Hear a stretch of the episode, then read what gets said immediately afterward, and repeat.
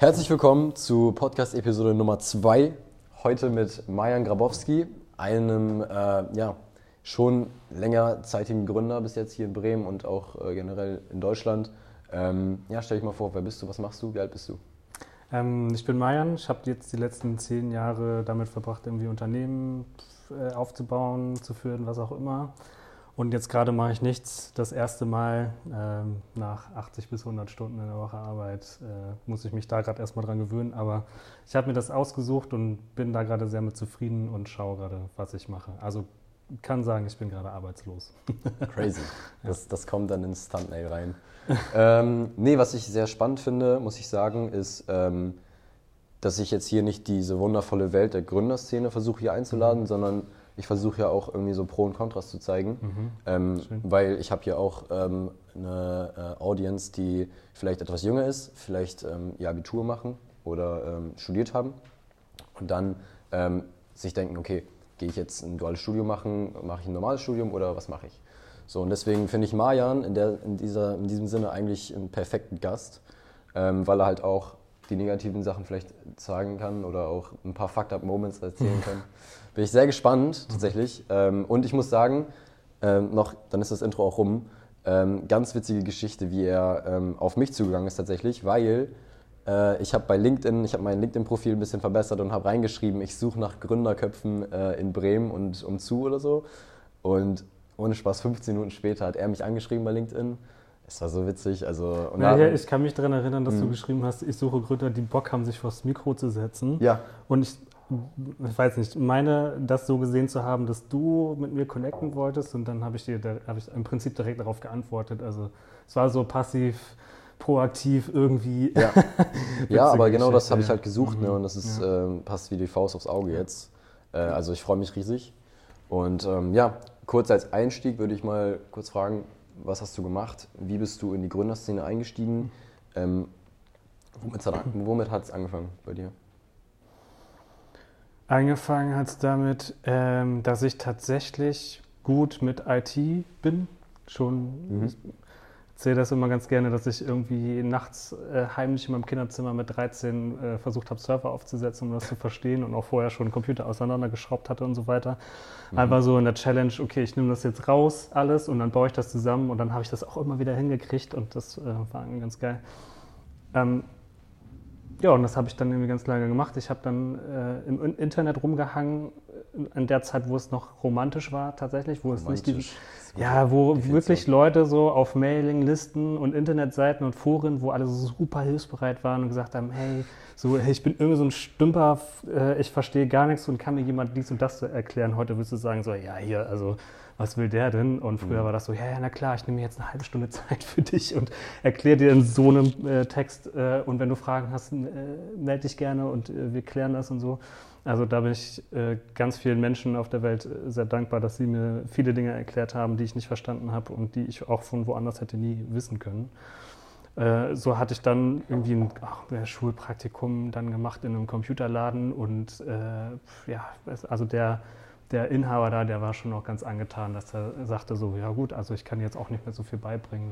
Also wir machen hier jetzt hier mhm. Computerschrauben und so weiter und das äh, durfte ich dann auch machen, habe da ganz viel Vertrauen bekommen. Das war super gut für mich so. Ähm, und dann habe ich natürlich eine Schule und dann irgendwann auch studiert und äh, ich war in Oldenburg und wollte eigentlich weg aus Oldenburg, weil ich wollte an der HFTL studieren. Das ist so die Hochschule für Telekommunikation in mhm. Leipzig von der Telekom und dann so mal gucken, wie wirklich Glasfaser funktioniert, so physisch. Wie, also wie, mhm. wie funktioniert Spiegelung, die Brechung da drin, bla bla bla. Äh, Habe ich dann aber nicht gemacht, weil 2013 ein paar Leute auf mich zukamen, beziehungsweise muss ich anders erzählen. Ich war auf der Suche nach einem Hackspace. Ich weiß nicht, ob du weißt, was ein Hackspace Ahnung, ist. Was ist. Also ein Hackspace, das sind so Leute, so Tech-Nerds und Techies, die oder äh, Menschen, die sich für Technik interessieren oder für Informatik im, im gänz, gänzlichen, äh, auch gesellschaftlich und so. Und die gibt es eigentlich in jeder größeren Stadt. Also der Chaos Computer Club ist eigentlich auch ursprünglich so ein Hackerspace, wo Leute hinkommen, dann irgendwelche Sachen hacken und äh, gucken, wie sie mit Dingen rumspielen und gucken, ob da was Neues bei, bei rumkommt. Und ich bin nach Oldenburg gekommen, habe gedacht, erste größere Stadt, äh, ich will entweder einen finden, Hackspace, oder ich will einen gründen, weil ich habe Bock auf solche Leute. Und ich habe äh, früher mit 16 schon Podcast gehört und der CCC hat tatsächlich da auch schon Podcast dann gemacht und äh, immer irgendwelche Themen genommen, die Leute nicht verstanden haben, sich so, äh, Leute zusammengeholt, die Ahnung haben und dann versucht mit einem Moderator, der es sehr gut gemacht hat, diese Probleme oder diese Themen runterzubrechen, dass sie verständlich sind. Wie geht eigentlich Security, wie funktioniert das Internet und so weiter. Mhm. Naja, und in dem Hackspace habe ich dann äh, meinen ersten Mitgründer kennengelernt, Björn, der äh, auch Netzwerktechnik begeistert war, wie ich eben auch. Und äh, meinte so, hey, da wollen ein paar Leute ein Festival machen, hast du nicht Bock? Du hast doch auch schon mal Festival gemacht. Okay. Ähm, und die haben alle keine Ahnung und äh, willst du da nicht mal vorbeigucken und schauen, äh, was geht? Und dann bin ich da hingekommen, dann haben wir auch tatsächlich ein Festival gemacht, zwei Jahre, 2013 und 2014, das Freifeld-Festival in Oldenburg. War eine großartige Erfahrung und deswegen bin ich dann da geblieben und habe dann auch angefangen in Oldenburg zu studieren, Wirtschaftsinformatik. Und ja, das ging dann weiter. Wir haben dann 2013 unsere erste Firma gegründet, die Maiswald GBR, und haben dann Unternehmen beraten, die Hilfe brauchten in äh, Sachen Netzwerktechnik. Ähm, ja, keine mhm. Ahnung, wie kommt das Internet in mein Gebäude, wie können wir hier uns besser aufstellen. Äh, wir brauchen irgendwie Mailinglisten, Website, Server, äh, E-Mail und diesen ganzen Kram haben das auch selber betrieben. Also wir haben wirklich Mail-Server betrieben. Also quasi hast du digitale Infrastrukturen gebaut für ja, Unternehmen. Genau. Ja, ja. Okay, cool. Ja. Ähm, und du als Funktionär in, deinem eigenen, in deiner eigenen Gründung, was hattest du da für eine Rolle? Wenn du jetzt sagst, du hast einen Co-Gründer Co gehabt, ähm, habt ihr euch da ein bisschen aufgeteilt, was die, die, die Rollen ja, haben? Oder hat am, am, Anfang jeder alles gemacht? So? Ja, ich glaube, ähm, es haben schon immer alle alles gemacht. In dem Fall hatte ich schon vorher eine ganz kurze Gründung, die hat nicht funktioniert, die über nur ein paar Monate. Äh, da haben wir dann einfach ein bisschen rumgespielt. Okay. Und da war das dann schon so, dass ich ein bisschen Ahnung hatte. Ich habe schon mal eine GBR gegründet und sie auch wieder eingestampft. Ich mache das nochmal. Und dann kam ich, glaube ich, ganz automatisch dazu, zu sagen, okay, hier, ich hole mir einen Steuerberater, ich hole mir irgendwie Software, mit der ich das machen kann. Wir machen hier vernünftig Rechnung, bla bla bla. Und meine Funktion war dann tatsächlich direkt dann Geschäftsführung in mhm. dem Sinne von, ich gucke, dass die Bücher stimmen, ich mache Rechnung und so weiter. Also eigentlich die ganze Office-Management-Geschichte. Ähm, und Aufträge kamen dann rein über unser Netzwerk. So. Also okay. ich habe jetzt nicht aktiv Akquise gemacht oder so. Genau. Okay. Mhm. Zu der Zeit. Ja. ja. Wenn man jetzt auf dein LinkedIn-Profil schaut, mhm. dann sieht man dort, ähm, ich glaube, drei oder viermal Founder von mhm. mehreren Unternehmen. Mhm. Inwiefern sind die miteinander verlinkt oder wo kannst du sagen, okay, das Unternehmen sticht da sehr doll raus, wo ich sage, okay, das ist sehr erfolgreich geworden? ich also, weiß, glaube ich, schon, welches es ist, aber ja. sag es einfach. Ja, also ich habe äh, ich habe ja nicht nur Unternehmen dann gegründet, sondern ich war auch an Vereinen und so äh, beteiligt. Mhm. Das war äh, 2013 im Freifeld e.V., dann, ich glaube, 2013 oder 2014 Freifunk e.V., ähm, ich meine 2014 Polygenos EG, also eine Genossenschaft. Okay. Und dann äh, 2013 noch die GBR, noch eine GBR. Und dann ging das alles so irgendwie wild. Äh, und die Homevoice GmbH habe ich 2018 gegründet. Ja. Ja. Homevoice, darauf wollte ich auch mhm. ähm, hinaus. Und zwar, was macht Homevoice genau? Homevoice gibt es ja immer noch. Mhm. Du bist da nur raus. Was macht Homevoice? Äh, Homevoice ist eine Plattform für die Wohnungswirtschaft, wo Akteure der Wohnungswirtschaft, also Vermieter, Mieter, äh, Handwerker auf einer Plattform funktionieren mhm. und die, wo man dann äh, automatisiert Prozesse durchführen kann, dass man im Prinzip mehr Zeit hat am Ende. Also die ganze Wohnungswirtschaft ist sehr altbacken und nicht digital und hängt wirklich im Faxgerät-Zeitalter. Ähm, ganz viele Leute, also wir hatten das dann damals rausgefunden, die Volks- und Raiffeisenbanken, die hatten Studien äh, veröffentlicht, die sagen, 30 Prozent der Eigentümer in Deutschland verwalten sich ins Minus, weil sie keinen Überblick haben. Äh, 70 Prozent der Nebenkostenabrechnungen sind falsch, weil ne, ich weiß nicht, jeder kennt das. Äh, also auch vor allem Eigentümer, die jetzt nicht 1000 äh, Wohneinheiten haben, mhm. die äh, das ist ja kein Ausbildungsberuf oder so, die machen einfach irgendwie und äh, wie die Kommunikation ist, was für eine Nebenkostenabrechnung man bekommt, ist so ein bisschen so, ja, ich habe ein bisschen recherchiert, ich glaube, das muss da rein und dann machen wir das irgendwie. Aber es gibt keine Prozesse, die Leute haben keine Ahnung und vor allem gibt es nicht irgendwie eine Plattform. Äh, also ich mache irgendwie, wenn ich Glück habe mit E-Mail, das war für mich, also ich der Christopher und ich, wir waren damals zu zweit, wie wir uns das in den Kopf gesetzt hatte, äh, hatten. Christopher, der hatte gerade von seinen Eltern eine Immobilie überschrieben bekommen. Mhm.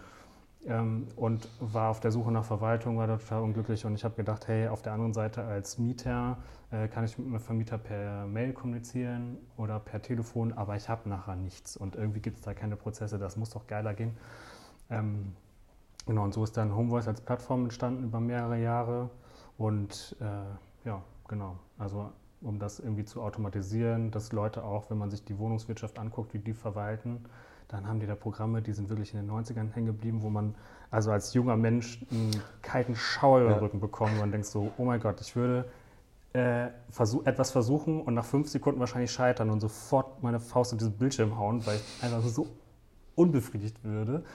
Ähm, und wir haben das halt so, wie man sich halt eine moderne Plattform ähm, vorstellt, mit den neuesten Technologien die schön, wo man so eine nice User Experience einfach auch hat und wo ja. Prozesse automatisiert sind, die einem helfen und dann da durchleiten und wo man nicht, also und das ist auch tatsächlich, was wir gesehen haben, ich habe da ein Programm, dann schreibe ich das irgendwie auf oder druck das aus, dann faxe ich das irgendwo und schreibe das in ein anderes Programm rein. Mhm. Äh, ganz absurd und äh, bezahle noch einen Haufen Geld dafür und letztendlich war es so äh, Hausverwaltung im klassischen Sinne kosten irgendwie sowas wie 20, 30 Euro im Monat pro Wohneinheit und äh, wir haben halt dann gesagt, naja, digital kann man das halt viel, viel günstiger machen mhm. und auch noch mehr Spaß dabei haben. Ja. Und so ist dann Homevoice entstanden. Und ihr habt es dann zu zweit angefangen zu gründen? Genau, wir haben es zu zweit angefangen zu gründen. Nach ein paar Wochen kam dann der Felix noch dazu. Dann waren wir zu dritt und irgendwann haben wir die GmbH äh, gegründet. Da haben wir noch einen vierten Gründer mit reingenommen und kurze Zeit später aber auch noch Investoren. Crazy. Genau. Ja, über Investoren will ich übelst gern reden, mhm. ähm, weil äh, ich glaube, das ist nicht so oft, dass sich hier ähm, Gründer auch über Investoren vielleicht ähm, trauen zu reden mhm. oder es überhaupt reden können, weil es gibt ja nicht so viele, die jetzt überhaupt ähm, den Touch zu Investoren haben, mhm. weil das sind ja auch eher die großen Projekte, die auch wirklich Geld brauchen. Meistens auch so Softwareunternehmen, äh, mhm. physische Produkte mhm. ganz besonders. Ähm, aber nochmal zurück zu Homevoice.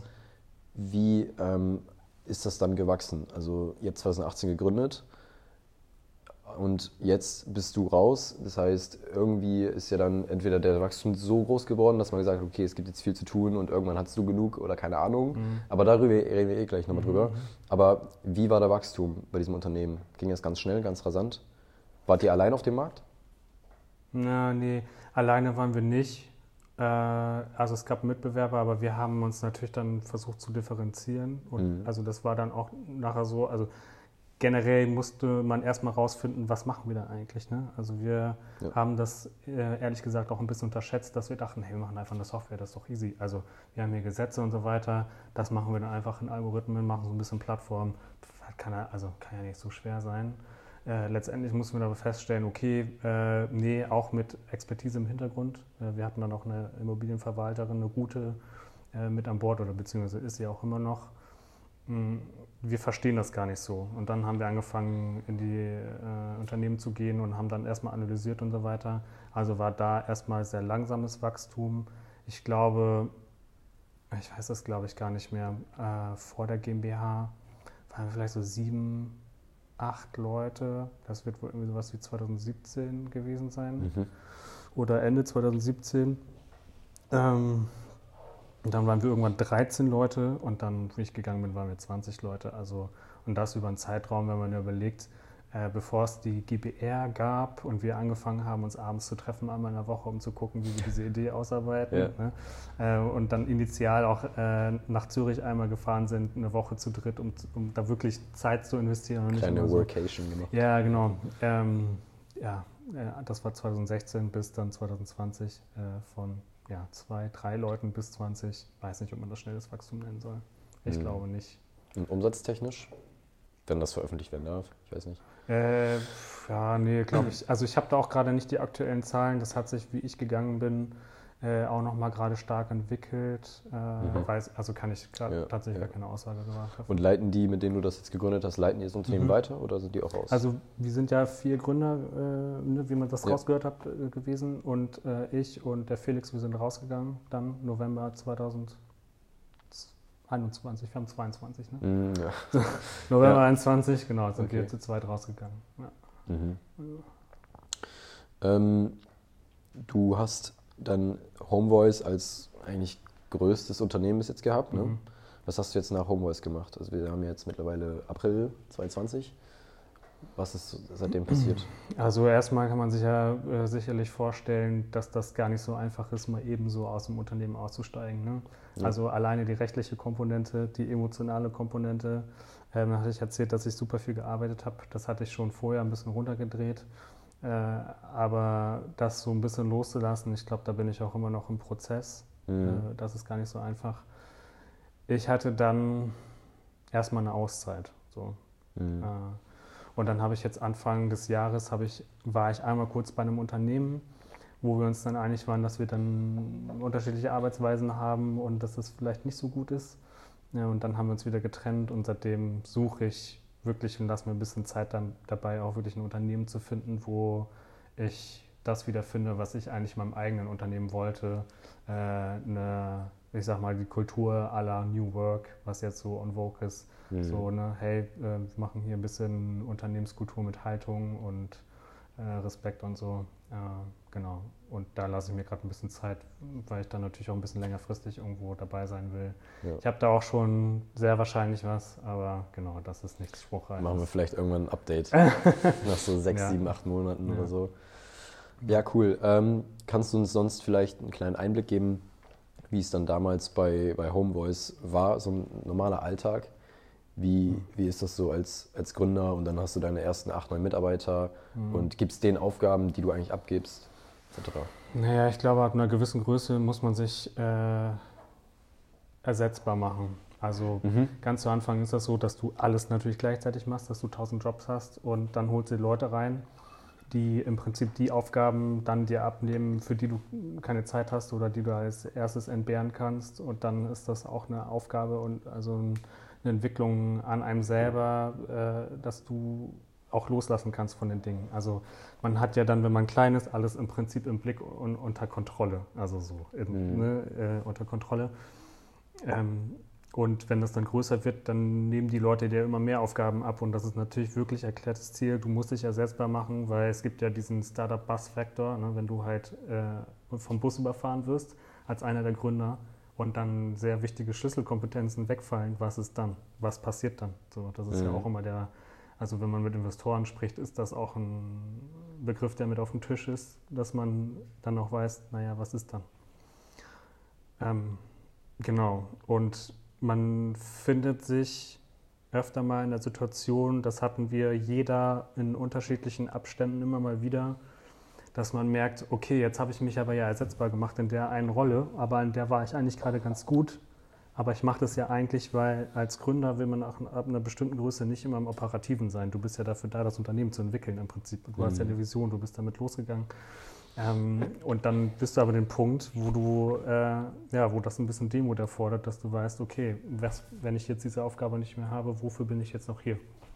Ja. Ähm, ja, und wie ich äh, gegangen bin, war es, hatte ich auch noch ein paar Rollen auf jeden Fall, die ach, das oszillierte so ein bisschen. Wir hatten uns aber auch entschieden dazu, dass wir nicht so starre Positionen haben wollen, sondern eher in Rollen agieren. Also das hat sich dann noch, wir mhm. haben dann die Leute, die mit uns da gearbeitet haben, auch in diese Rollen reingeholt. Also es gab dann, wie ich gegangen bin, zum Beispiel ein Gehaltsrat. Es ist nicht so, dass wir uns als Gründer zusammengesetzt Ach, haben okay. und gesagt haben, äh, ja, du kriegst das und das Gehalt so, Klappe zu, das ist das jetzt für äh, das Rest deines Lebens, sondern äh, dass auch natürlich die Leute, die bei uns gearbeitet haben, äh, selber mitentscheiden und darüber irgendwie sich informiert haben und geguckt haben, wie wollen wir das eigentlich machen. Wir sind ja auch in Urlaube gefahren und haben diskutiert, wie wir miteinander arbeiten wollen und so, was dann so aus meiner Hand kam, aber ähm, ja. Also du, du kümmerst dich auch so ein bisschen um so eine kleine um ähm, Gruppenkultur, Unternehmenskultur, dass auch die Leute, dass es so eine kleine Familie wird vielleicht? Nee, ich glaube, Familie ist da gar nicht der richtige Ausdruck, weil wenn du, keine Ahnung, 200 äh, Leute hast, mit denen du arbeitest, dann kannst du da nicht mehr von der Familie drüber sprechen. Mhm. Äh, was mein, mein Anliegen war und auch ein großer Grund, dieses Unternehmen zu gründen, war eigentlich eine Unternehmenskultur zu schaffen, die anders ist als das, was am Markt ist. Also das hat größere Hintergründe.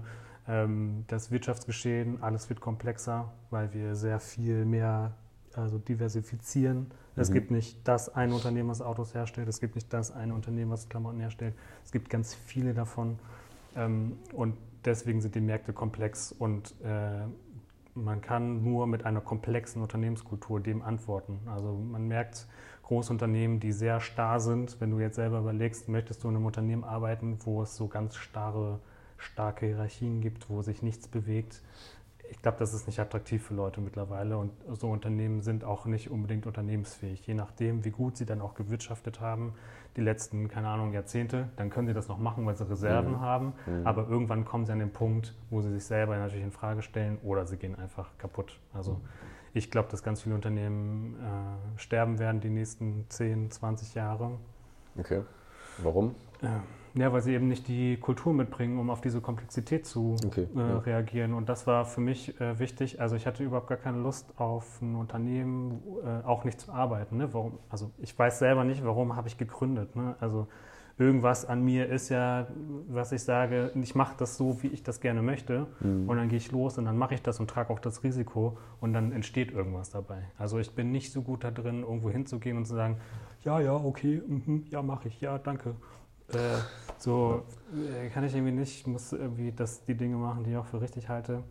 Ähm, und dazu gehört eben eine Unternehmenskultur mit Werten, mit Haltung und mit Empathie. Mhm. So, und das Ding ist, wenn sich äh, der Markt ändert, dann musst du eben auch, ist es alles so unübersichtlich und so komplex, dass du nur mit Empathie irgendwie auch darauf reagieren kannst. Äh, das ist das eine. Und natürlich auch intern äh, alles so offen und, und ich sage auch transparent und was auch immer sein muss, damit du dich anpassen kannst, dass du sagen kannst, okay, wir verändern jetzt hier das Unternehmen, gehen ein klassisches Unternehmen oder eine Versicherung, sagt, hey, wir machen jetzt, strukturieren hier um. Die Leute, die misstrauen dir total. Also wo so eine Kultur von Misstrauen zum Beispiel ist, äh, wird ja alles im Prinzip nur gemacht äh, oder die Anschuldigung, äh, hörst du die Anschuldigung, dass äh, nur irgendwelche Leute in ihren Interessen handeln und äh, aber niemand für die Leute da ist. Mhm. Ähm, und ich wollte auf jeden Fall, dass Leute sich wertgeschätzt fühlen und äh, ja, genau. Wie doll ist der persönliche Wachstum bei einer eigenen Gründung? Boah, extrem. Ja. ja. Also, ich habe ja gerade schon von Demut gesprochen, wenn ich daran überlege, wie viele Momente wir hatten, auch zu viert, wo wir, wo es einfach echt gekriselt hat, ne? wo du ein Problem hast, wo du denkst so, fuck, also, okay, jetzt ist gerade, du bist ja sowieso als Gründer immer jeden Tag dabei zu sagen, ah ja, cool, ja, nice, wir haben jetzt die Probleme gelöst, jetzt kann es wieder losgehen, jetzt ist alles wieder gut, den nächsten Moment. nee, nee, ja. nee. Schönes Unternehmen haben sie da. Ähm, wir machen mal so und dann bist du da und denkst so, ja, und ich bin jetzt aber hier äh, the one in charge, ich muss jetzt gucken, dass das jetzt irgendwie anders wird. Äh, du bist die ganze Zeit nur am Rudern und wir hatten natürlich auch Momente, wo wir gesagt haben, okay, wenn in zwei Monaten das und das nicht passiert ist, dann machen wir Laden zu. So. Und dann hängt aber ja auch da was dran. Also dann ist es nicht so, ja, okay, dann gehe ich halt einfach irgendwo anders hin, sondern du bist ja, umso länger, umso tiefer du in irgendwelche Dinge reingehst, umso emotionaler bist du gebunden daran und äh, das ist zum Beispiel für mich auch, wenn ich äh, zurück ins Unternehmen müsst, äh, müsste, ich könnte das gar nicht, weil ich äh, das selber mit aufgebaut habe. Homevoice. Homevoice, mhm. genau. Und gar nicht in der Lage wäre, mich davon zu distanzieren, nicht überall meine Verantwortung zu sehen. Ich könnte da nicht nur einen Job machen, was aber eigentlich für mich das Gesündeste wäre. Mhm. Ähm, davon einfach so loszulassen, das ist schon nicht nur eine Krise fürs Unternehmen, sondern eventuell auch eine persönliche Krise. Und von daher mhm. ähm, ja, äh, ist es schon auch miteinander, dass man sich dann wirklich auch mal richtig anfuckt, dass man wirklich äh, auch sagen muss, wir haben früher mehr die Momente gehabt, ich habe das zum Schluss leider so ein bisschen vermisst, ähm, was aber kein Vorwurf ist, äh, dass man wirklich aufeinander zugeht und sagt so, hey, das, was du machst, das können wir so nicht weitermachen. Und wir sind aber nicht hier, um uns gegenseitig zu verurteilen, sondern wir müssen uns gegenseitig helfen, sonst wird das hier nicht mehr irgendwie was. Und wir haben oft mhm. die Momente gehabt, dass wir ganz schwere Gespräche hatten, äh, wo es wirklich oh, Probleme gab und wo wir dann miteinander nachher festgestellt haben, wie gut, dass wir so eine Gesprächskultur untereinander etabliert haben, die eigentlich auf Wertschätzung beruht und wo wir uns irgendwie gegenseitig eingestehen können, okay, ich habe da einen Fehler gemacht, hilft ja nichts, mhm. äh, hilft ja nichts, machen wir alle und äh, wir müssen jetzt gucken, wie wir weitermachen. Ja. Ja. Was ich ganz cool finde, ist, ähm Du hast jetzt, ich habe ganz offen gefragt, wie, mhm. also wie, wie, wie Wachstum, Wachstumschance ist, wenn man mhm. gründet. Ähm, und du hast jetzt gerade wirklich nur Gründe übers Unternehmen genannt. Aber persönliche Gründe theoretisch gar nicht. Wenn ich jetzt so schaue, da sind ganz viele auch, wie gesagt, schon jüngere Leute mhm. und die denken sich dann, hey, Also der einzige Grund, warum ich jetzt äh, gründen wollen würde, wäre, ich würde mehr Geld verdienen. Ja. Ne? Das ist so für viele so dieser einzige Grund. Ja. Ähm, klar, ist logisch so. Wie war es bei dir? War das überhaupt ähm, wichtig? War das überhaupt relevant? Oder hat man überhaupt nachgedacht, dass man sagt, hey, also wir haben jetzt Homeboys seit zwei Jahren. Jo, wenn ich das jetzt noch zwei Jahre weitermache, da habe ich so viel Geld. Aber da denkt man ja nicht dran, oder? Oder Ja, sehe ich das falsch? Nee. Ich glaube, das unterscheidet auch Leute. Also du kannst, glaube ich, in ein Unternehmen gehen, was groß ist, wo man sich vielleicht Geschäftsführer einstellt. Ja. Oder andere Unternehmen, wo die Gründer oder Inhaber dabei sind. Das ist ein großer Unterschied. Die einen äh, machen es für die Quartalszahlen und ich würde eher in die Richtung gehen, Ja. also die da einsortieren, was du gerade meintest. Und die anderen sind so, ich, ich hänge hier dran, mir ist das irgendwie wichtig, ich habe das hier ins Leben gerufen und ich will damit irgendwas. Also das ist irgendwas Persönliches von mir. Aber die werden doch auch erfolgreicher eigentlich. Ja, genau. Ja. Ja, Ja. Und ähm, also heißt nicht, dass andere auch erfolgreich sein können. Äh, ist so die Frage, was man als Erfolg zählt. Ob man jetzt den finanziellen Erfolg ähm, zählt, der, finde ich, leider häufig heutzutage auch als einziges Kriterium genommen wird, ob jemand erfolgreich ist oder nicht und nicht, ne, was sind deine Stärken, die dann auch monetär ausgelegt werden. Ja, du kann ja irgendwie gut Businesspläne sch äh, schreiben und gut irgendwie sich durchsetzen oder so. Es gibt da ja viel mehr. Es gibt, was deine Stärken sind, was du mit einbringen kannst, wie du Mhm. denkst, wie du Probleme löst und so weiter oder wie du im Umgang mit anderen Menschen bist und so weiter. Das sind ja so eigentlich die Dinge, die du dann da irgendwie sehen willst. Und ähm, mein, äh, meine Maxime ist immer gewesen und ist auch immer noch, ich versuche immer die Räume zu gestalten, in denen Leute reingehen können und auch das war bei Humor ist auch äh, genauso, wo dann auch außerhalb von, also man kennt es von Zoom-Meetings, wenn man so Homework, äh, Homeoffice-mäßig dann arbeitet, Mhm. diese Meetings haben immer ein Ziel. Und man trifft sich, weil man irgendwas hat. Man trifft sich aber nicht irgendwie in einer Kaffeestube oder keine Ahnung, wo man sich dann trifft oder geht abends ein Bier trinken, ähm, was jetzt Corona gemacht hat, um in so einen Austausch zu kommen. In einem, Mhm. also in keinen kontextbezogenen Austausch. Und viel, viel wichtiger da noch ist es dann darüber hinaus noch Räume aufzumachen, wo Leute sich irgendwie begegnen können und vor allem vertrauen können miteinander und aufbauen können. Äh, und wo Raum ist, sich zu entwickeln, persönlich. Wo man nicht die ganze Zeit sagt, du musst hier das machen, das und das und das. Und dann, also ich habe das ja selber erlebt, Kultur von, du musst die ganze Zeit abgeben und Leistung bringen. Das ist ja totaler Bullshit. Da bist, du nimmst ja alles weg, was menschlich ist.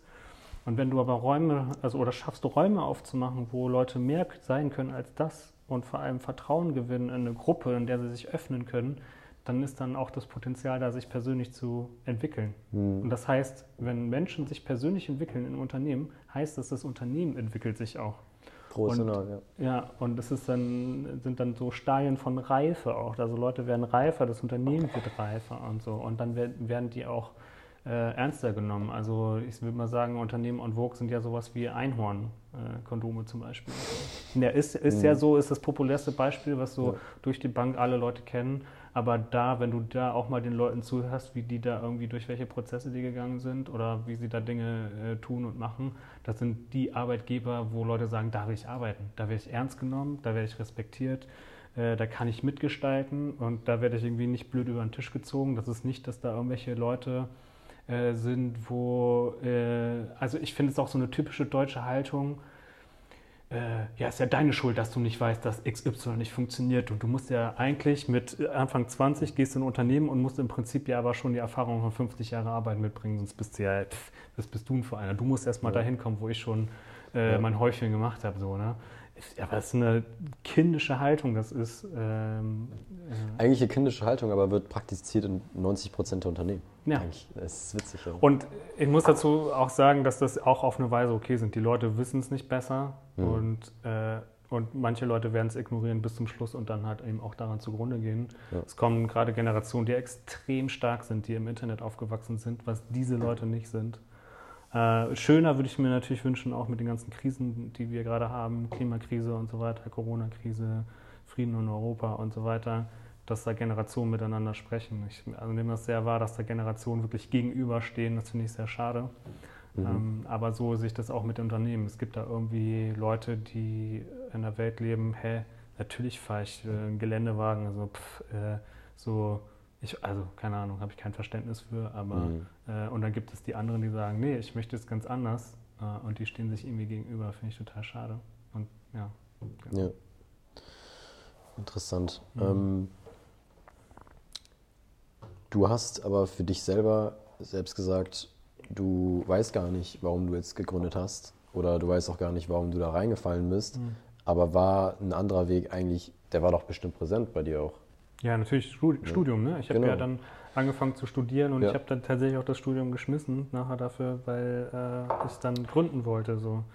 Also es war schon auch das Ding. äh, Ist ja Risikobereitschaft dann. ja, also man bringt das dann vielleicht mit. Nicht jede Person ist auch eine Gründerin oder ein Gründer. Mhm. Was es aber auch überhaupt gar nicht sein muss. Man kann ja, man ist ja auch als Gründer oder als Gründerin nicht, äh, man kann auch nicht alles. Man ist ja auf, man ist gegenseitig angewiesen auf Dinge. Ne? Ähm, und ich habe halt so gedacht, naja, wenn ich jetzt die Chance habe, hier das zu machen, worauf ich Bock habe, ich habe hier eine Idee, die möchte ich umsetzen und ich kann da ganz vorne mit gestalten. Warum soll ich dann noch studieren? Und dann was, dann habe ich einen Abschluss, dann äh, gehe ich in ein Unternehmen, arbeite mich da hoch und dann mache ich irgendwann das, was ich jetzt schon bekommen kann. Das ist, aber, pff, ist ja eine Milchmädchenrechnung. So Hab ich denkst du jetzt. Ja, das, ist, das ist interessant, weil so denkst du jetzt. Ja. Und ähm, so die, also diesen, diesen Gedankengang kann fast keiner nachvollziehen, der das halt nie gemacht hat. Mhm. Ne? Also wenn ich jetzt. Ja, naja, also ähm, früher war es schon so, wir haben ja damals auch ein Stipendium bekommen. Also Okay. wir haben Exist nennt sich das, das ist ein Stipendium vom Europäischen Sozialfonds, was dann ausgeschüttet wird von dem Bundesministerium für Wirtschaft, Mhm. wo man dann im Prinzip Stipendiat von der Uni ist oder irgendeine andere Einrichtung. Bei mir war es damals die Uni, ähm, wo dann Leute gesagt haben, aber nein, willst du nicht dann erstmal deinen Bachelor zu Ende machen? Du brauchst auch eine Sicherheit. Und ich habe aber da schon gedacht, ich weiß nicht, wenn ich mich jetzt traue, so ein Unternehmen zu gründen, dann ist die Sicherheit, die liegt ja an mir, dass ich weiß, ich mache Dinge und ich weiß, dass sie gut werden und ich kann sie umsetzen. Warum? Äh, und das klammert komplett aus, dass ich eigentlich irgendwo bin, wo jemand sagt, naja, aber du bist nur jemand, der, wenn du hier äh, einen Abschluss zu, vorzuweisen hast. Ich weiß ja, dass ich Fähigkeiten habe, die auch studierte Leute nicht haben Mhm. und die man haben möchte. Ich brauche das nicht. Mhm. Also äh, natürlich äh, habe ich auch nochmal das Interesse zu studieren. Das ist für mich auch aktuell gerade eine Frage, ob ich das noch möchte Okay. gerade oder nicht. Ähm, aber eher nach dem Ding von, ich, dass ich dann nachher einen, einen Zettel bekomme, auf dem irgendwas draufsteht, sondern weil mich Dinge noch interessieren, die ich gerne vertiefen möchte. Ähm, warum soll ich eben, also ne, anfangs da, wie ich dann angefangen habe, warum soll ich studieren? Und ich habe das als sehr sicherheitsdenkend empfunden, wenn Leute gesagt haben, aber mach doch erstmal deine Uni zu Ja. Ende. So. Und dann war es mir ein Haus zu kaufen, einen Golden Retriever und einen Geländewagen. Nee, ach, ich habe keinen Bock auf so ein Leben. Ich möchte gerne irgendwie äh, auch geprägt, glaube ich, über dieses Festival, was wir da gemacht haben. So, hey, wir haben uns da was ins Kopf gesetzt und dann kommen da 5000 Leute und das hat einfach, äh, war ein Dammbruch in dieser Stadt damals, weil die Kultur... Erzähl mal mehr davon. Ich äh, weiß da selber, ich bin da selber gar nicht so aufgeklärt. Ja, ähm, wissen gar nicht so viele Leute, also ähm, kennen die Leute, die in der Zeit irgendwie, ich glaube so 18, 19, Anfang 20 und äh, bis 50, 60 alt gewesen sind und wirklich Okay. da auch dran teilgenommen haben. Also es ist ein Festival gewesen. In, in Oldenburg ist äh, eine sackkonservative Stadt. Ähm, deswegen bin ich da auch irgendwann weggegangen und als ich da damals ankam, haben die Leute schon gesagt, äh, in Oldenburg gibt es ein Kultursterben. Und ich habe da irgendwie nicht dran geglaubt oder ich wusste auch gar nicht, wie soll ich das einordnen, wenn mir jemand sowas sagt. Und dann haben wir dieses Festival gemacht. Ich hatte ja vorhin erzählt, diese Hackspace da, Mhm, ja, ne, ja. und so weiter. Und wir hatten dann ein paar Monate, um dann dieses Festival zu machen. Es gab mitten in der Stadt so eine alte Kaserne, wo nichts war, wo dann irgendein Investor projektieren wollte in ein, zwei Jahren und im Prinzip ja, war da freier Platz. Okay, machen wir dann ein Festival. Ähm, und das war dann so, ne, nicht nur Musik, sondern war auch irgendwie andere kulturelle Sachen, so Literatur und Workshops und Ausstellungen und Clubs und so weiter war da alles drin. Das war über ein ganzes Wochenende. Mhm. Äh, und haben alle eingeladen, da irgendwie mitzugestalten. War ein großes Team später. Wir haben anfangs irgendwie mit acht Leuten um so einen Tisch gepasst. Nachher war das Team irgendwie 30 Leute groß. Ähm, und es wurde in Oldenburg so krass angenommen, weil alle den Need hatten, ich möchte hier kulturell was machen. Ich will nicht nur ins Staatstheater gehen, was für die ältere Bevölkerung in dieser Stadt gemacht wird, sondern ich brauche irgendwas anderes. Dann gibt es natürlich irgendwie drei, vier Diskotheken, Clubs, aber da bist du ja auch irgendwann durch. Äh, also war das irgendwie was ganz Neues. Wir haben das gemacht und wir haben das dann auch umgesetzt bekommen und das war halt total schön. Ja, genau. Und das war für mich dieser Moment. Ich kannte bis dato auch nicht dieses gleichberechtigte Arbeiten. Also mhm. wir haben in dieser Gruppe äh, früher auch schon, also ich habe da zu der Zeit auch gedacht, äh, weil Leute da gegendert haben, ne? also sie haben das auch in Ach, ihre Aussprache okay. äh, integriert, so, das ist fast zehn Jahre her. Ne? Ja. habe ich gedacht so, hä, was, also was ist das, wie ist das, ähm, ich, ich kenne das nicht. Ähm, und wir haben irgendwie geguckt, dass wir alle Meinungen, die wir da so hatten, mit integrieren und gucken, dass wir gemeinsam irgendwo hinkommen. Und das hat mich natürlich total angesteckt. Ja. Also das sind so diese Selbsterkenntnismomente, die man dann hat, die ich hoffe auch in Unternehmenskulturen dann passieren, dass man merkt, so kann ich arbeiten. Da müssen Leute erstmal hinkommen. Ne? So kann mhm. ich arbeiten. Äh, ich, ich will das auch, klar. Also das ja. äh, ist für, für mich ist da viel mehr drin. Ähm, Genau, und das war so der ansteckende Moment. Und leider hat es aber ja dann 2013 funktioniert und nochmal 2014. Dann war dieses Gelände weg. Und die Stadt Oldenburg war leider zu der Zeit, das ist Gott sei Dank ein bisschen anders heutzutage, ähm, war so, dass sie gesagt haben, bei uns findet das Freifeld statt. Wir sind so eine krasse, äh, kultivierte, innovative Stadt. Ähm, äh, aber sie haben nie was für uns getan. So. Und wir mhm. hatten dann, waren auf Hilfe angewiesen von der Stadt zu sagen, wir brauchen ein Gelände, wenn das weiter existieren soll. Ja. Und äh, die Leute, also jeder in der Stadt wusste, was dieses Freifahrtfestival ist. Und ähm, ja, die hatten dann so Probleme. Wir hatten äh, dann gesagt, okay, wir specken das ab, machen das an so einem kleinen Park, wo eh keine Sau ist, so hinterm Staatstheater. Mhm. Ähm, und deren Bedenken nachher war, also die haben gesagt, ja, ihr könnt das schon machen.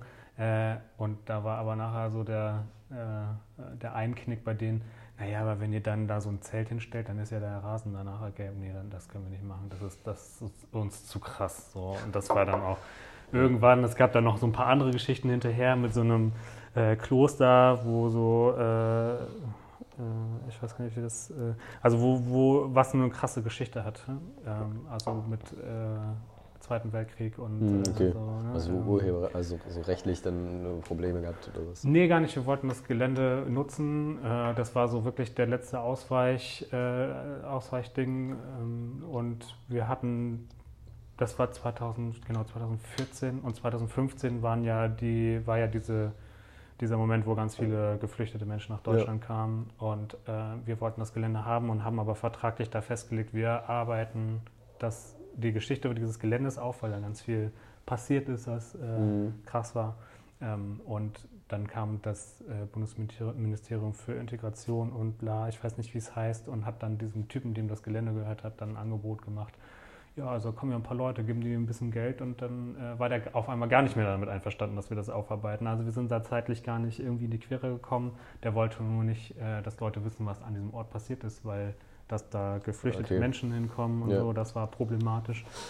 Und dann äh, haben wir es aufgegeben. Dann gab es einmal so einen wütenden, äh, eine wütende Stellungnahme von so, hey, wir haben keinen Bock mehr, wir haben uns irgendwie hier alles, wir zerstören uns selber damit.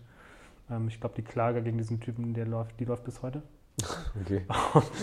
äh, damit war das Projekt gestorben und waren, viele von uns waren fertig mit der Uni ähm, und sind dann weitergezogen so, ja, ne? und dann aus der Stadt weg. Und, äh, also also es bleibt eine kulturtote Stadt. Ja, also jetzt gerade, ich bin tatsächlich gerade nochmal wieder mit einer Gruppe beteiligt, die das jetzt gerade nochmal wieder aufbricht. Mhm. Das ist ganz schön. Also ich glaube, es passiert was, aber ja, genau. Das war, das war das Festival, wo ich gemerkt habe, ey krass, man kann so zusammenarbeiten. Und äh, es gibt so einen ganz bekannten Neurobiologen, Gerald Hüther, der mhm. äh, sagt, das Schönste und also das, was man, wie man am ähm, meisten lernt, also wo die meiste persönliche Entwicklung stattfindet, ist, wenn man in einer Gruppe mit sich über sich hinaus wächst. Und das ist da okay. passiert zwei Jahre extrem. So. Okay. Und das war so der Kickstarter für, okay, äh, wenn ich was mache, dann geht das nur in diese Richtung. Mhm. Äh, aber ich wusste nicht, ob es diese Unternehmen gibt oder, oder nicht. Äh, genau. Und dann ja. Also war, war es eigentlich auch ein Einschnitt für dich? Bitte? Ein Einschnitt für dich. Das heißt, du sagst, okay, da habe ich jetzt was entwickelt. Klar, das ist dann irgendwie am Ende nicht so gelaufen, wie ich es wollte. Mhm. Aber danach kam ja auch die Gründung mit Homevoice. Also nicht direkt danach, aber danach. Ja, aber so, so fast, ja. ja. Ja, ja. Ja, es hat mich halt extrem geprägt. Ja. Ja, ja genau. genau. Ja. Cool. Ähm, ja, jetzt den, den Übergang nochmal zu finden zu Startups ist ein bisschen schwer. Aha. Aber ähm, für die ganzen Jüngeren, ähm, nimm mir mal so die drei Vorteile, die man hat, als Angestellter in einem Startup zu arbeiten Mhm. und die, dann die drei Nachteile. Das war sehr spezifisch. Erzähl mal. Äh, ich glaube, ein Vorteil kann sein, mitzugestalten, wenn Mhm. irgendwas offen ist dafür. Also ich habe natürlich, glaube ich, da einen hohen Anspruch, weil ich weiß, was geht und äh, vieles für eine Ausrede halte, dass man sagt, dass wir das nicht anders können. Wir haben das schon immer so gemacht. Man kann aber, glaube ich, auch ganz klassisch einsteigen bei einem Unternehmen, was anders geführt ist äh, und sich auch mehr hierarchisch organisiert, äh, dass man einfach von Anfang an dabei ist und sieht, wie das wächst und dann da auch Mitverantwortung übernimmt und irgendwie mitgestalten kann. Mhm. Was ist der Vorteil, in einem Startup zu arbeiten? Mm, Vielleicht, dass mehr jüngere Leute im Startup, also die Startup-Szene ist eher jung. Hm, ja, Ich glaube, dass man da mehr so Gleichgesinnte trifft. Ich glaube, dass das auch insgesamt ein bisschen fancier ist und das wäre schon mein, mein Punkt 3, dass man, keine Ahnung, wenn man von der Uni kommt und sagt so, ey, ich will hier irgendwie cool arbeiten mit nicen Tools und so weiter, dass man, glaube ich, Mhm. in einem Startup mehr Verständnis dafür bekommt von so, ja, natürlich brauchst du nice Tools und äh, hier irgendwie so ein iPad mit Stift und irgendwie irgendwelche fancyen, keine Ahnung, äh, Programme und so. Ich glaube, äh, Ja, was ich sehr cool finde, ist, dass die, ähm, die Schnelligkeit an Entwicklung bei Startups viel, viel ähm, in einem schnellen Prozess passiert als bei großen Unternehmen. Beispiel, ähm, jetzt, was jetzt gerade sehr doll im Kurs ist, ist ähm, zu sagen, okay, machen wir Workations oder machen wir Remote Work. Das ist jetzt in einem ähm, Unternehmen wie beispielsweise SAP oder keine Deutsche Bahn ja ganz schwer umzusetzen, weil du ja durch so viele Schritte gehen musst und als Startup sagst du, hey, wir machen es und wir machen es so. Und dann kannst du aber auch schnell wieder zurückrudern, wenn es scheiße läuft. Weißt du, du bist ein bisschen volatiler in deinen Sachen. Das stimmt. Äh, obwohl jetzt gerade SAP da gerade kein gutes Beispiel ist, weil SAP schon sehr viel sehr früher damit modern? angefangen Ja, ja, ah, okay, genau. ja, also dann, die, dann, dann war es natürlich die schlecht. haben ja. da, genau, ähm, die haben da so abgefahrene Jobs, wo es nur darum geht, dass Leute da irgendwie äh, irgendwelche Räume auf dem Flur haben, äh, wo sie so auf so einem Wasserbett-Massageding hängen und irgendwie auf Yo. irgendwelche Bildschirme gucken und denkst Krass. so, oh, okay, crazy, also so kriegst du da fast einen Trip von. Mhm. Ähm, also die sind ja schon ganz weit vorne, aber das stimmt. Aber das genau, und das meine ich aber. mh, Unternehmen haben äh, die Kultur, die sie verdienen. Ja, ja, ja. Und äh, auch große Unternehmen können mit einer sehr agilen und wie du sagst, volatilen äh, Kultur laufen. Das, Mhm. das geht.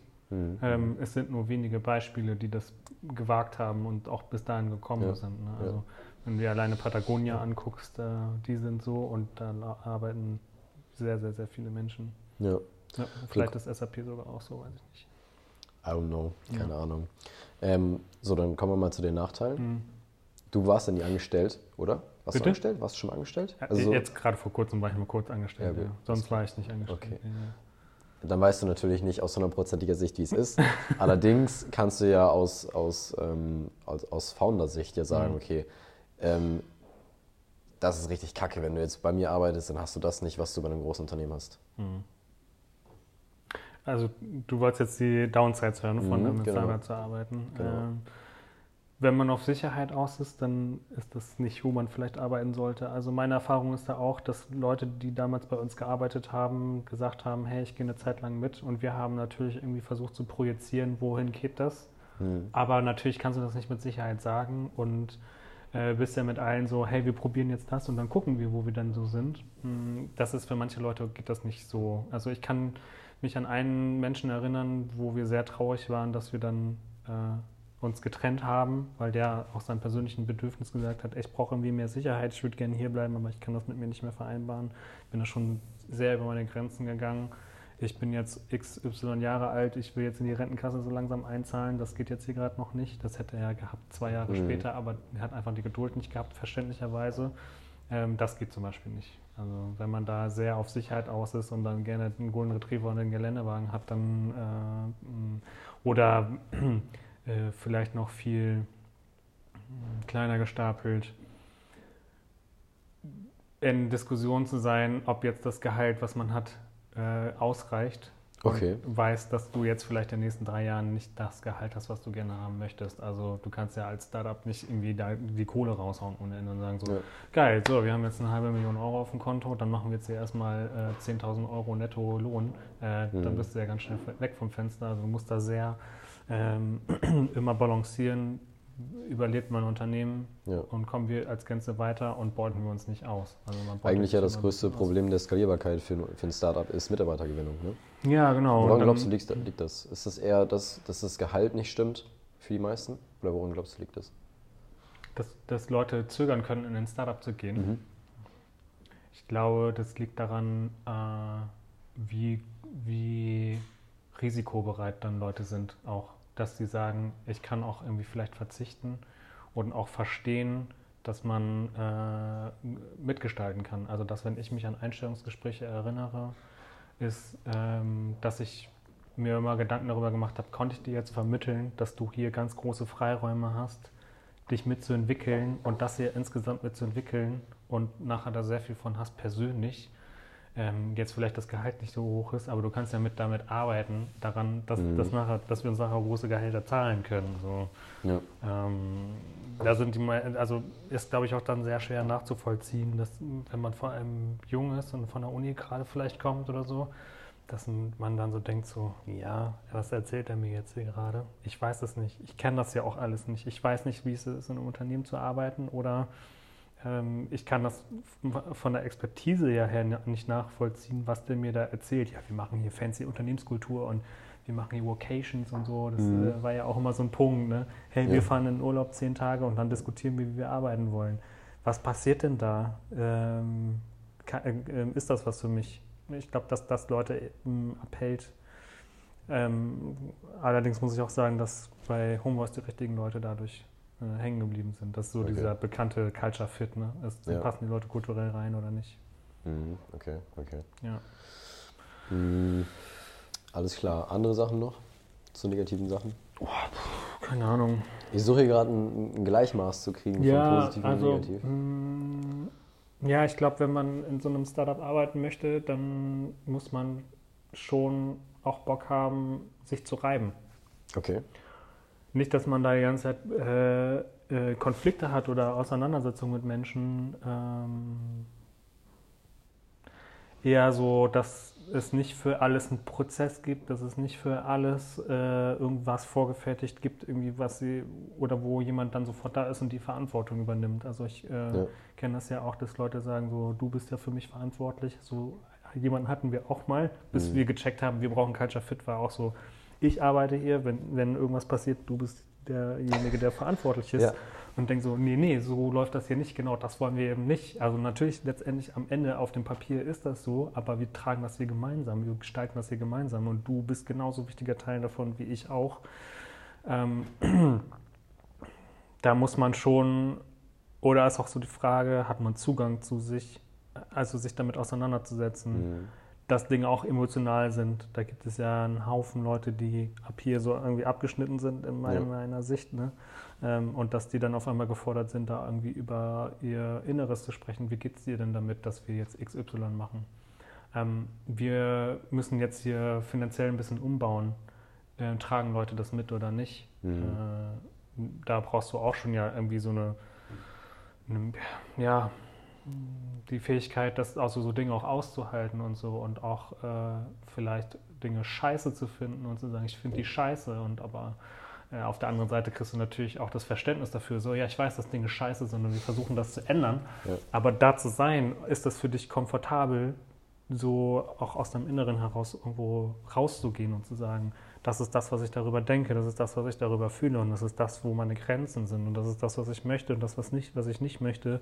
Viele Leute äh, laufen ja durch die Gegend und wissen ja überhaupt gar nicht, was sie wollen Mhm. und haben Mhm. ja nur eine Idee davon vielleicht oder auch nicht. Ja. Ähm, ja, das wäre jetzt vielleicht noch so, wo ich sagen würde, das kann anstrengend sein. Ja. Und ich wüsste auch, wenn man jetzt äh, da jetzt mal hochgeht und die Leute fragt, dann würden sie das auch sagen, dass sie es manchmal anstrengend finden, aber auch daraus doch auch wieder was ziehen. Ähm, Ja. Und es bestimmt Leute gibt, die sagen, ihr seid doch alle völlig bescheuert, ey, dass ihr irgendwie hier über euren, eure Gefühle sprecht und so. Das, was ist das denn für ein Arbeiten hier? Ja. Will ich gar nicht. Oder ich, mein Job ist ein Job und der, da mache ich die Tür zu und da will ich dann da nichts von wissen und ich bin da, mache da meine Tasks.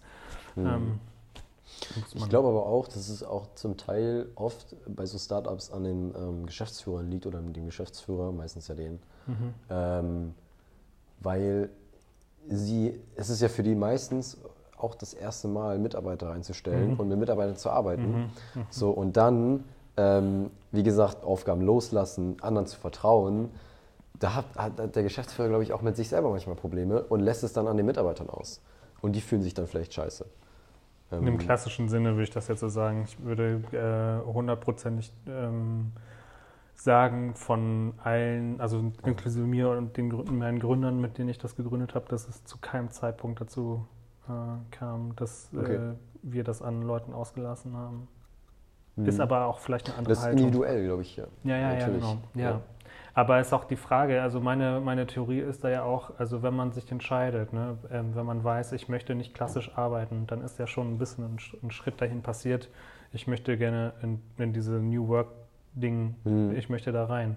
Man hat aber ja sein Leben lang eigentlich was anderes gelernt. In der Schule, in der Uni ist ja immer so frontal, da ist jemand, der, äh, was der sagt oder die sagt, äh, das ist das, was stimmt. Mhm. Das, was du hinterfragst, lass das mal, mach das mal nicht so. Also besonders an der Uni da hast du auch Glück, wenn du da mit Professoren ein bisschen diskutieren kannst, aber oft kriegst du da wirklich ein, so, hey, wir haben hier die Regeln, du hältst dich daran, ansonsten wirst du schon merken, dass du hier nicht so weit kommst.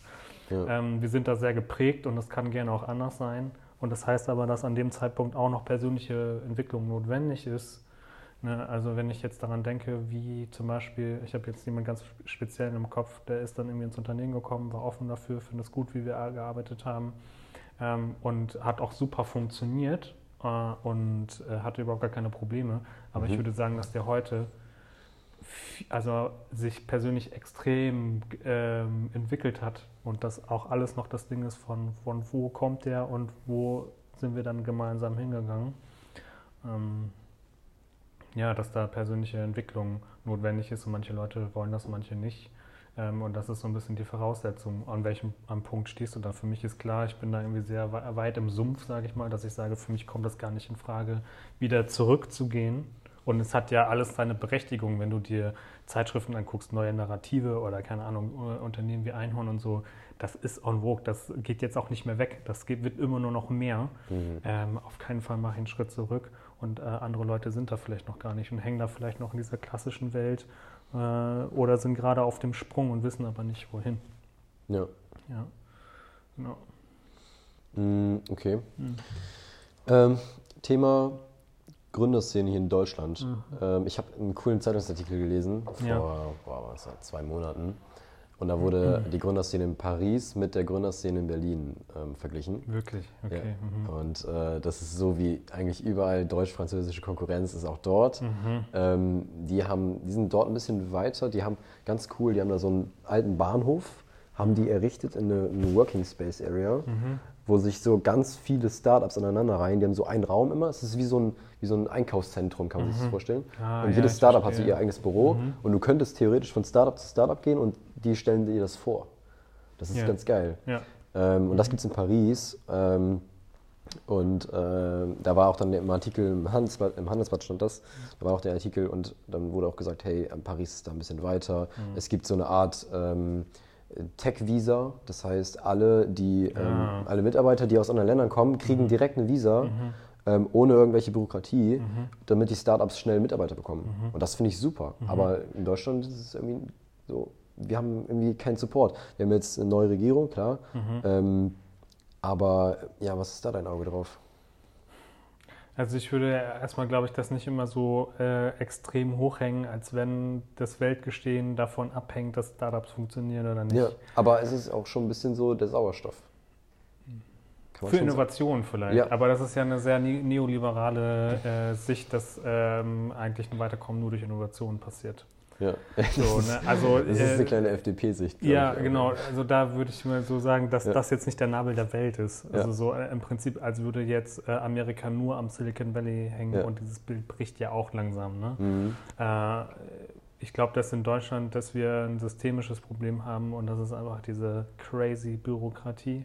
Mhm. die dafür verantwortlich ist und dass wir da uns ein bisschen weiterentwickeln müssen. Da sehe ich auch mehr so die Politik, wenn man sich jetzt anguckt, was die letzten, weiß ich nicht, jetzt zufällig vielleicht 16 Jahre, jetzt gerade nicht vielleicht unbedingt Merkels Politik, aber was die letzten 16 Jahre passiert ist und was jetzt auch weiterhin passiert und was man auch in der Ukraine-Krise sieht, ist, dass unsere Politik niemanden auf die Füße treten will. Aber du musst Leuten auf die Füße treten und ecken, anecken und irgendwie Kante zeigen, damit Dinge weitergehen. Also das ist ja dieses dialektische Prinzip. Man muss sich ja irgendwie auch reiben, damit man weiterkommt. Und das tut die Politik nicht. Also im Prinzip mhm. ist die, ähm, die Politik da, dass sie sagt, wir versuchen das alles stabil zu halten.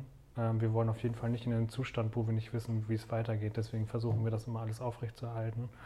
Und ähm, da stecken wir so ein bisschen drin fest, glaube ich. Das ist so die größte Bremse. Also ich hatte mit einem meiner Gründer überlegt, auch ein Buch zu schreiben über diese Gründung. Also mhm. auch hier in Bremen, bei mir so abgekotzt. Also ich habe irgendwann wirklich äh, oder vielleicht erzähle ich das später mit diesem Fuck-Up-Teil. Ja, das ist ja. ähm, ich glaube, dass das eher das, das Problem ist. Und dann gibt es dann so Leute wie Jan Wessels zum Beispiel, mhm. äh, mit dem ich zusammen gewohnt habe, der ganz viel, der ganz viel macht und äh, es in der Politik, auch in der Lokalpolitik, irgendwie dieses Ding gibt. Also Menschen sind irgendwie, ich, also ich versuche mir das mal zu erklären. Ich, äh, ich weiß das nicht so genau, aber ich habe so eine Vorstellung davon. Du bist so in der Lokalpolitik und dann machst du so Dinge und merkst so, ah ja, cool, ich kann ja hier irgendwie gestalten. So. Und, äh, aber das ist alles nicht so geil, weil du merkst, du bist von Tausenden von Leuten abhängig. Mhm. Ich möchte eine Sache machen und 50 Leute wollen damit reinlabern. Und, äh, aber das ist so unser Pace hier. Und diese Gründer und diese Unternehmer und diese Wirtschaft, die kriegen alle so viel Prestige, weil sie so Dinge tun. Und das ist auch das Ding mit diesem Flughafen, zum Beispiel BER und so. Und dann kommen dann Politiker und sagen so, ich will aber auch mal so ein Superstar sein. Ähm, und äh, wir haben so eine, so eine komische Kultur gerade, dass wir so Leute wie Elon Musk total hochhängen und irgendwie so äh, heroisieren. Mhm. Ähm, und das, ich glaube, dass Politiker da auch sein wollen. Und dann gehen sie irgendwie in so Dinge, haben aber ihren ganzen bürokratischen Apparat mit da drin und ihre krassen Abteilungen an all diesen Kram, ja. ähm, dass sie so ein bisschen Neid haben dann auch äh, auf Leute, die Dinge einfach umsetzen können, aber sind selber nicht so reflektiert, dass sie merken, dass das nur an ihnen selber liegt. Mhm. Ähm, und dann in Konkurrenz treten, auch mit diesen Leuten, die irgendwie was tun. Ähm, und dann sind da so äh, Leute wie Jan Wessels zum Beispiel, die losgehen und machen und machen. Ach, vielleicht und machen. kurz erklären, wer Jan Wessels genau, ist. Genau, Jan Wessels ja. ist. Jan Wessels hat irgendwann mal in Bremen selber gegründet und hat äh, gemerkt, dass es gar kein Netzwerk gibt, mit dem man sich irgendwie austauschen kann, mit dem man sich helfen kann, mit äh, dem er irgendwie äh, die Köpfe zusammenstecken kann und hat sich da ganz alleine gefühlt. Dann hat er gemerkt, dann irgendwann mit seinem Unternehmen, ähm, hey, wir sind zu früh irgendwie am Markt Mhm. Und wir stampfen das jetzt hier wieder ein. Es war äh, auch eine GmbH. Und hat dann gesagt, okay, aber das, was ich dann will und das, was mir geholfen hätte, und glaube auch der Faktor war bei mir ganz extrem, war dieses Netzwerk und hat dann angefangen, Netzwerke aufzubauen. Und das ist ja ein krasses Netzwerk, was Jan hier mhm. aufgebaut hat und vor allem ein Netzwerk von Menschen, die sich gegenseitig viel helfen und auch füreinander da sind und so weiter und irgendwie einen coolen Spirit haben. Ähm, Genau, und dann gibt es so Veranstaltungen und dann glaube ich, ist es leider ähm, diese Politik, die nicht die Mittel hat, agil zu sein mhm. und dann auch nicht die Mittel hat oder sich nicht mobilisieren kann, so jemandem wie Jan zum Beispiel zu helfen in dem Maße. Es gibt so Ausnahmen natürlich immer wieder dazwischen, die das sehen und dann irgendwie auch wahrscheinlich irgendwie ein bisschen über ihre oder sich aus dem Fenster lehnen und sagen, ich möchte das aber gerne ermöglichen. Das ist wichtig. Das ist wichtig. Mhm. Ne, ich will auch der Politik, Politik, jetzt nicht unterstellen, dass sie total nutzlos sind. Das, also das, ich glaube nur, dass sie leider noch verharrt sind in einem Moment, wo sie besser helfen könnten. Ähm, und das können sie aber einfach nicht, weil sie in Strukturen feststecken, die ihnen überhaupt nicht hilfreich ist. Und genauso wie Unternehmen, die sich so stark hierarchisch organisieren, in einer Zeit noch stecken, aus der sie sich entwickeln müssen. Und das mhm. tut, muss auch Politik, ähm, damit das insgesamt funktioniert. Und ja, ich, das äh, muss ich, glaube ich, sagen, ist die Politik wirklich sehr in der Verantwortung, dass sie, und das sagt sie ja auch, ne? Also es gibt zum Beispiel diese Visa da in Paris, wo Ja. dann Leute sagen, hey, du kannst du hier einfach ein Visa bekommen als so Tech-Unternehmen, bla bla bla bla. Das sind ja Sachen, die kommen ja von der Politik. Und sowas könnte man hier ja auch machen. Ähm, ja, da ist, glaube ich, die, die, die Politik einfach am Zug, dass sie da irgendwie was machen muss. Also als Resümee, glaubst du, wir sind da schon ganz weit in Deutschland? Ich, ja, Ich meine, wir müssen uns Ja. vergleichen mit anderen Industrieländern. Wir können uns ja nicht mit der aus dem dritten Welt vergleichen, sondern ja. schon so sagen, hey, okay, wie weit ist Amerika? Mhm. Zum Beispiel brauchen wir sowas wie in Silicon Valley. Mhm. München ist ja so gerade so die Stadt, wo sich ein bisschen so die IT, ITler ähm, sammeln. Mhm. Aber findest du, so- sowas brauchen wir noch? Oder, weil du meintest ja gerade, Silicon Valley ist eher so im, im, im Abmarsch. Na, ich weiß gar nicht, ob es so, ähm, ob man sich da unbedingt als äh, oder dass soll? das, nee, dass das eine Referenz ist in Silicon Valley oder ähm, es gibt ja auch so Sachen wie Social Entrepreneurship und so und ich glaube, dass ganz viel passiert, was man gar nicht auf dem Schirm hat. Also ich, ich glaube, es gibt zum Beispiel ganz viele Handwerksbetriebe oder andere mittelständische Unternehmen, wo Leute wirklich äh, respektiert sind und wirklich so ein bisschen familiär, was du eingangs sagtest, sind Mhm. Ähm, wo dann wirklich dann Auszubildender ist und sagst, boah, so Peter, der ist krank, oh Mist, wie können wir den denn jetzt unterstützen und so. Ja. Und ja, da gehört deiner Familie geht es da nicht so gut. Ja, lass mal gucken, dass wir den, also so, ne, so ein bisschen, Mhm. dass die Leute so sehr auf sich aufpassen und sich so wichtig sind miteinander. Ähm, dass das nicht nur immer unter diesem Deckmantel ist von, na, ist ein Startup und äh, ähm, ja, und das sind irgendwie auch Investoren äh, beteiligt und so. Ich, da- das ist immer nicht so das Ding. Da ist ganz viel, was da unsichtbar passiert. Und auch Jan, muss man sagen, hat ja die Unternehmen, die in Bremen sind, erst über, äh, miteinander vernetzt, dass man überhaupt mal festgestellt hat, ah, es gibt, gibt diese, diese, diese Gruppe an Menschen, die so diese Unternehmen machen und die sie Mhm. dann irgendwie auch als Startup da irgendwie machen und äh, äh, eine bestimmte Art an den Tag legen, wie sie das machen. Das hat man vorher gar nicht gesehen. Also das heißt aber ja nicht, dass es vorher nicht existiert hat. Ähm, ist so die Frage, wie man das mehr unterstützen kann und das vor allem nicht auch immer so, du, hattest du gerade gesagt, zentriert? Ja. Also dass man das nicht immer so meint, das muss aber an einem Ort stattfinden, sondern da vielleicht auch durch, durch äh, Corona-Veranstaltungen macht oder was auch immer, wo man Leute eher miteinander vernetzt. Ja. Letztendlich ist es ja auch so, mh, dass jedes Bundesland oder jeder Ort etwas mitbringt, was eine bestimmte Sache begünstigt. Mhm. Also ich kann mir kaum vorstellen, dass alle Menschen sich zum Beispiel in München wohlfühlen oder dass es in München für alles eine Lösung gibt äh, in allen möglichen Bereichen, PropTech, keine Ahnung, HealthTech oder was auch immer, was da alles gibt. Mhm. Das glaube ich nicht. Ich glaube, dass vielleicht Hamburg ein ganz anderer, besserer Standpunkt ist äh, als München für Unternehmen, die, weiß ich nicht, im Gesundheitswesen unterwegs sind, beispielsweise. Okay. Also ich, ich wäre mehr dafür, mehr diversifizieren und das auch so auf Bundesebene mal zu machen. Würde aber dann nicht mit Christian Lindner mitgehen äh, oder ähm, wie heißt er hier, Frank Thelen, der ja auch mal Mhm. sagt, wir brauchen einen Silicon Valley. Ja. Ähm, da würde ich gar nicht mitgehen. Okay. Ja. okay. Ja. Interessant. Ähm, kommen wir zu den äh, lang ersehnten äh, Fakt of Ja. Ich habe, also ich habe, ähm, kurze Erklärung, ich habe, sorry, ich habe Marjan ähm, ein kleines Dokument vorher geschickt, so ein kleines Skript. Und da hat er jetzt die Möglichkeit gehabt, ähm, kommentier äh, zu kommentieren und Kommentare da zu lassen. Hat er auch ähm, reichlich genutzt und äh, dadurch stehen hier so ein paar Stichworte. Ich weiß gar nicht mehr, Ähm, was er da reingeschrieben hat. Hier steht als Stichwort erste Butze.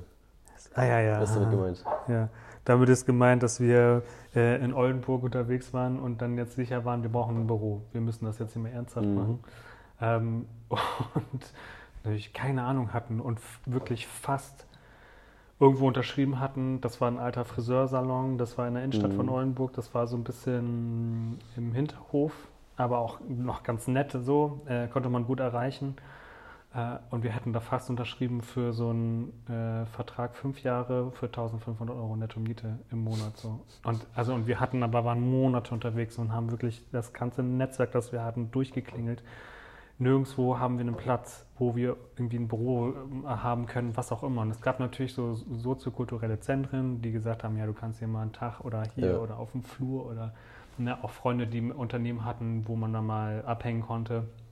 Aber einen Ort zu haben, wo man sein Shit lassen kann, äh, das hatten wir halt nicht. Und da hätten wir, haben wir wirklich im allerletzten Moment gesagt, nee, wir machen das doch nicht. Und der Mensch ist, glaube ich, bis heute sauer auf uns. Ähm, kein so unbekannter Mensch in Oldenburg, aber das war so äh, der erste Moment von so, oh, boah, Mhm. also fast hätten wir uns echt in die Scheiße geritten, weil wenn ich rückwirkend darüber nachdenke, hätten wir das gemacht, dann hätten wir so viel Kohle verballert, die wir, die uns den Atem genommen hätten, äh, hätte Ja. von dem, was wir davor hatten. Also das wäre einfach rausgeschmissenes Geld gewesen. Mhm. In das Co Coworking Spaces habt ihr damals schon gearbeitet oder war das dann Gab es der, der nicht Schritt? so. Ja, gab's nicht so. sagen. Oder es war so fucking teuer. Es gibt an der Uni Oldenburg dieses Technologie- und Gründerzentrum, aber das ist echt äh, Mhm. ein gutes Geschäftsmodell und wir haben uns da nicht gesehen.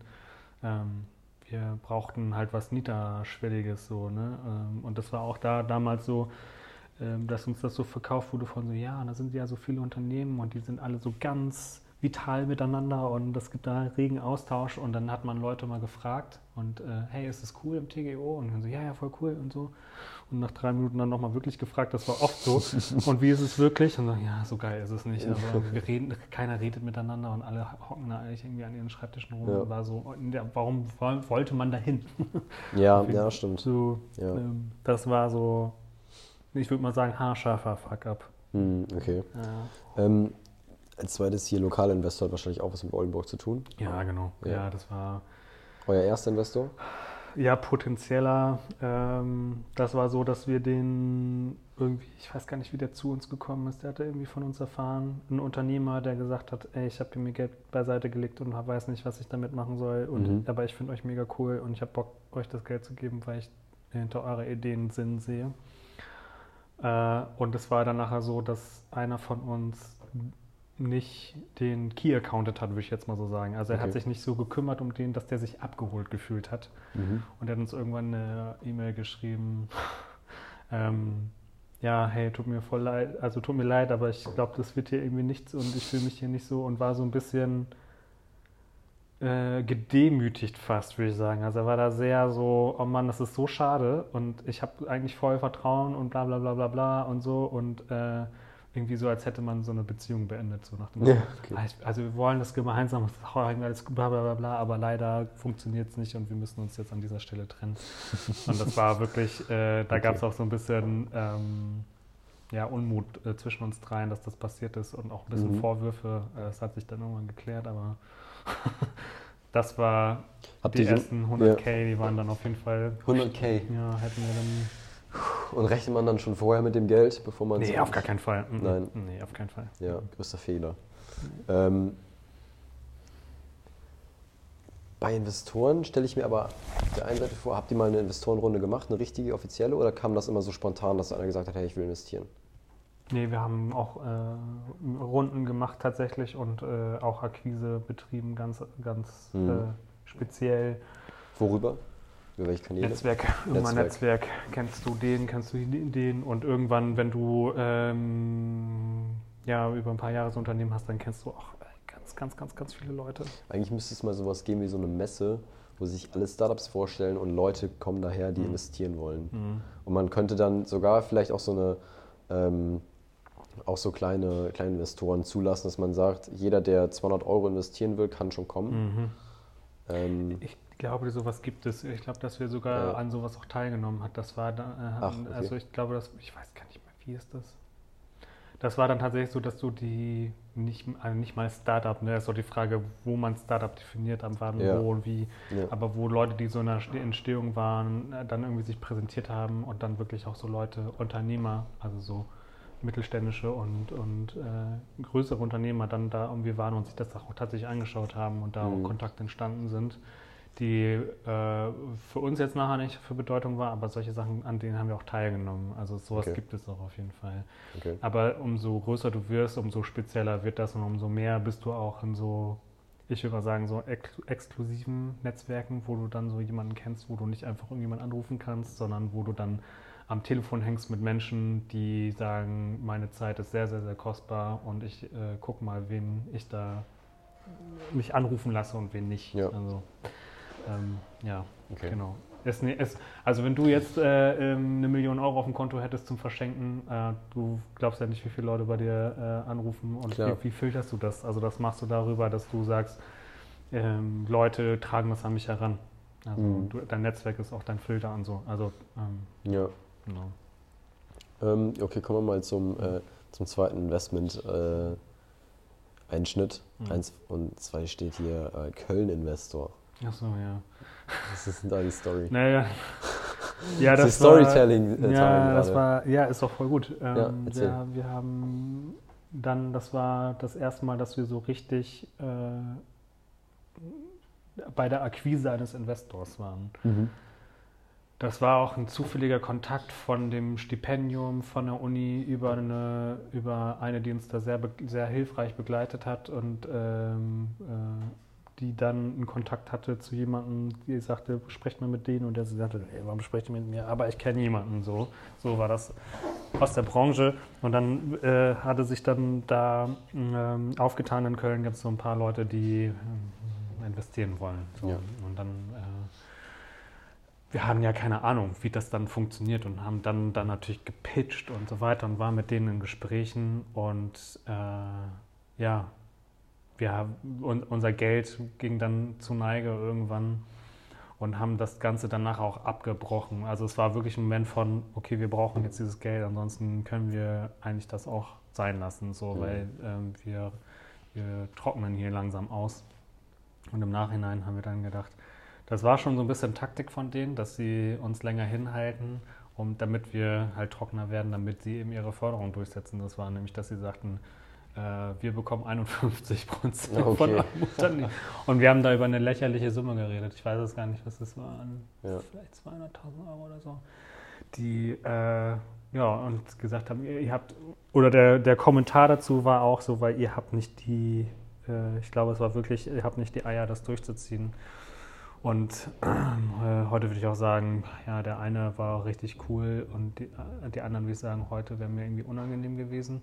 Mhm. Ähm, ja, äh, aber da, das war wirklich so, da waren wir so entrüstet und enttäuscht und irgendwie waren so, äh, also das war so ein richtiger Moment von so, boah, waren wir blöd, dass wir da so reingelaufen sind. Und dann kommen die und dann legen die das auf den Tisch, so richtig, dass man gedacht hat, boah, das macht mich so wütend, wie dreist das eigentlich ist. Und hat Ja. in dem Moment, also wir haben danach auch darauf gedrängt, so wir brauchen jetzt hier mal Zahlen, über die wir sprechen. Wir geben die ganze Zeit und wir reden über irgendwelche Dinge und ihr kommt nicht rüber. Und irgendwann ganz zum Schluss haben sie es dann, dann gemacht und dann war klar, wollt ihr uns über den Tisch ziehen? Ganz, also wir machen hier voll einen auf ehrlich und äh, äh, äh, und, äh, und wollt, wollt uns verarschen, so nach dem Motto war das so. Und das war für uns auch echt eine Kacksituation, Ja. ähm, weil wir da doll drauf gehofft hatten und äh, dann natürlich dann irgendwie umschwenken mussten und andere zufällige Umstände uns am Leben erhalten haben, die auch nicht, wo man hätte nicht mit rechnen können oder so. Ne? Mhm. Mhm.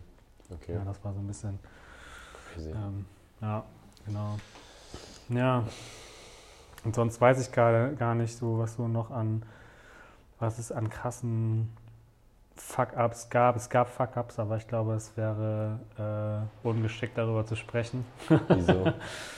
Naja, weil es, glaube ich, äh, gerade, also ich weil niemanden in Diskredit bringen Okay, okay, wollen okay. würde. So, ne? Also ich habe da so ein paar persönliche Themen, wo, wo ich sagen würde, boah, also da bin ich auch wirklich enttäuscht und das hat mich, äh, also mache ich nicht nochmal und so, aber Mhm.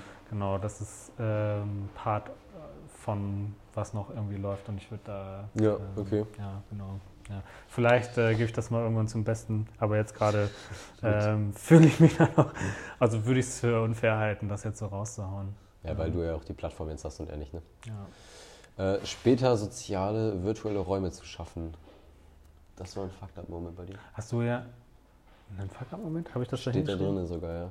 Nee, das äh, sollte eigentlich da, ähm, da sein von so, was, ist, was soll danach noch passieren. So. Ich glaube, das habe ich Ah, dann okay. falsch einsortiert. Ja, egal, du kannst trotzdem darüber erzählen, aber kurz.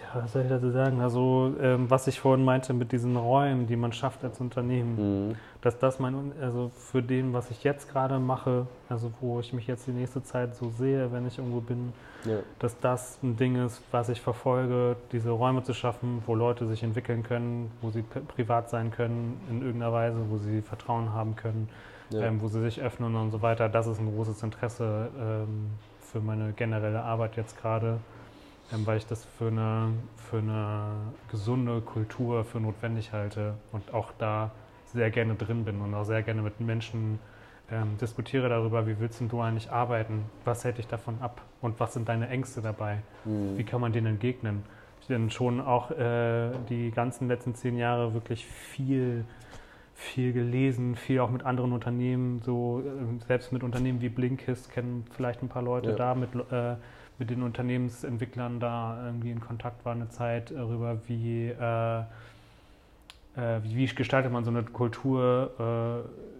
Äh, ja, es interessiert mich einfach. Ich habe da tausend, tausend Bücher darüber gelesen und bin da tief, tief, tief, tief drin eingestiegen und äh, habe da auch ein Netzwerk an Menschen, die aktiv Unternehmen dabei helfen, sich zu entwickeln.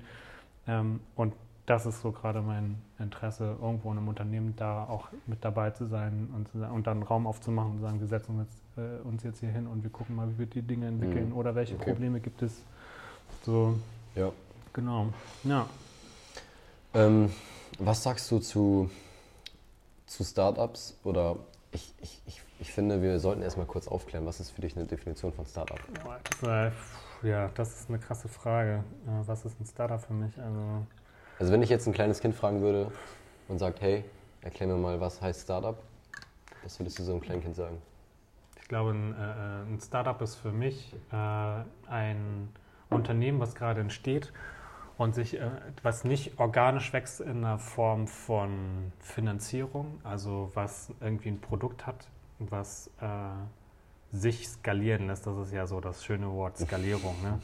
Was sich irgendwie skalieren lässt, dadurch, dass jemand kommt und sagt, ich gebe dir Geld, um das äh, größer zu machen. Das, also da fängt für mich die Definition Startup an. Okay. Also wenn man so an äh, einer Idee, Idee arbeitet äh, und noch Also ein Unternehmen, was nicht organisch wachsen kann. Ja, ich glaube schon so ungefähr, ja. Also, Okay. ähm, Ja. ja. ja. Gut, dann Ja. äh, haben wir den Übergang schon mal geschafft. Mhm. Ähm, denn was hältst du davon, wenn junge Leute sagen, sie machen einen Berufseinstieg im Startup? Findest du das Als Gut. Startup oder in einem Startup? in einem Startup oder als Startup? Ist, obwohl, ne, das ist wieder eine Definition. Also ne, im Startup anfangen. Mhm. Können ja nicht fordern, dass jeder direkt gründet. Oh, ich glaube, dass das ganz geil ist, ehrlich gesagt. Also ich glaube, ich würde mir meinen Beruf, Berufseinstieg auch so wünschen. Ja? Ja, weil, ähm, weil so viel offen ist, was man, was noch passieren kann. Ja. In so einem großen Unternehmen bist du irgendwo so ein Rädchen und da kriegst du einen Auftrag und dann musst du irgendwie tun. Ich glaube auch nicht, dass man in so großen Unternehmen so viel lernt, außer Mhm. mach das, mach dies, äh, äh, äh. Ähm, und da glaube ich selten jemanden an die Hand bekommt, der wirklich sagt so, äh, ey, so, so machen wir die Dinge, Mhm. ähm, so möchten wir die Dinge tun oder so, äh, da sehen wir uns oder äh, so kannst du Dinge tun, die also wirklich dir da was beibringt, so richtig krass. Ich glaube, das ist in einem Startup viel, dass du von allen Menschen lernst, weil Ja. ein Startup irgendwie immer wächst und dass jeder Wachstumsschritt eine Herausforderung ist, wo Leute Lösungen finden müssen für Probleme. Und ich glaube, dass da äh, so viel mh, Wissen und Erfahrung drin steckt, dass ich jedem, jedem äh, empfehlen kann, das zu tun. So. Ähm, worauf man, glaube ich, aber ein bisschen achten sollte, ist, dass man äh, das nicht als die Normalität betrachten sollte. Also in ein Unternehmen zu gehen, in ein Startup, äh, da wirklich, ich will mal sagen, gute, eine gute Kultur und so weiter, das alles irgendwie vorzufinden, äh, wo man mitgestalten kann, wo man eigentlich ein ganz gutes Gehalt bekommt, auch und so, das als Mhm. Normalität zu sehen und zu sagen, so, ich habe da ein Recht drauf. Ja. Ähm, und ich möchte gerne hier dies und das und da so ein bisschen anfängt, ein bisschen über, über den äh, Tellerrand zu fordern. Da sollte man, glaube ich, ein bisschen vorsichtig mit sein, weil ähm, ich habe da aus meiner eigenen Erfahrung, was ich beobachtet habe, manchmal Menschen gerne gesagt hätte, geh mal in ein normales Unternehmen und äh, artikuliere, was du gerade hier Ja. äh, zum Besten gibst. ja, man gewöhnt sich dann so ein bisschen dran, ne? Ja. Da würde jeder sagen, so, da ist die Tür, ciao. Und ich würde dir äh, empfehlen, das nicht nochmal irgendjemandem äh, zu erzählen, äh, wer bist du eigentlich, was glaubst du eigentlich, wer du bist. Also Mhm. jetzt mal Ja. überspitzt gesprochen, ja, ich will jetzt hier niemanden äh, so, aber. Okay. aber Okay. sonst ist das eine schöne Sache, glaube ich. Ja. Okay. Ja, ich spreche mal bei dir über deine persönlichen Ziele. Hm. Ich habe jetzt ein bisschen, also ich wüsste jetzt schon, was ich bei dir sagen würde. ja, was denn? Würde mich mal interessieren. Mm, Ich glaube, du suchst, du suchst gerade nach einer neuen Passion Mhm. ähm, und versuchst dich ein bisschen, äh, muss gar nicht eine eigene Gründung sein, kann auch sich irgendwo einnesten sein. Mhm. ähm, aber du willst dein eigenes, dein eigenes Space haben, wo du Mhm. auch selber kreieren kannst Mhm. und dich keiner dabei abfuckt. Ich glaube, das ist so das. Ich glaube, dass mein Grundmodus ist. Ich glaube, das ist so meine Modalität. Okay. Aber ich, äh, was meine persönlichen Ziele sind, was du aber auch nicht wissen kannst und was man, glaube ich, da auch nicht heraushören kann, ist das, was ich die letzten zehn Jahre gelernt habe über mich auch und über, vor allem die letzten drei Jahre, was ich über mich gelernt habe, ist, äh, wenn man so viel arbeitet und äh, das ist kein Scherz, 80 bis 100 Stunden die Woche gearbeitet zu haben über wirklich viele Jahre.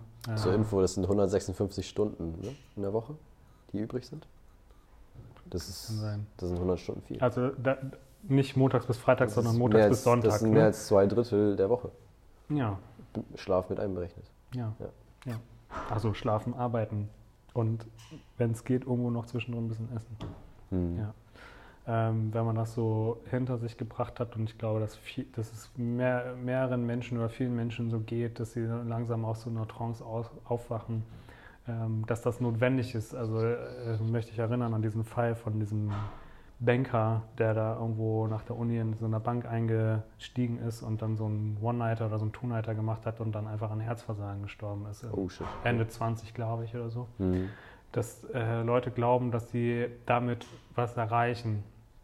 Das ist Bullshit. Also, äh, Glaubst du, Performance kommt dann aus der Balance? ja, extrem. Also, sprich, ich kann dir wirklich empfehlen, mit Gründern und Gründerinnen zu sprechen, die ähm, über so ein, die so ein bisschen gesetteter sind Hm. und die gerne zurückblicken und sagen, das sind meine Learnings, dann sagen die meisten, die äh, über den Berg sind und ähm, irgendwie was hinter sich gebracht haben, die sagen dir, ey, dieses Multitasking-Ding ist ein Bullshit, das kann sich keiner ausmalen. Also zu glauben, man würde nach einem 10-Stunden-Tag noch irgendwas von Qualität Hm. irgendwo draufbringen, ist Bullshit. Das ist Quatsch. Ähm, und mein Ziel ist es tatsächlich mehr im Leben zu sein. Also ähm, wenn man da so viele Stunden arbeitet, äh, dann, bist du nicht, dann bist du nicht mehr im Leben. Also äh, du bist da in dieser Sache, das ist auch cool, wenn man so Sachen so passionate macht. Ähm, aber äh, was ich in der Zeit verpasst habe, ist äh, irgendwie einfach die Ruhe zu haben, irgendwo in der Natur zu sein und einfach das zu genießen. Hm. Anwesend zu sein, präsent zu sein. Aware, ja.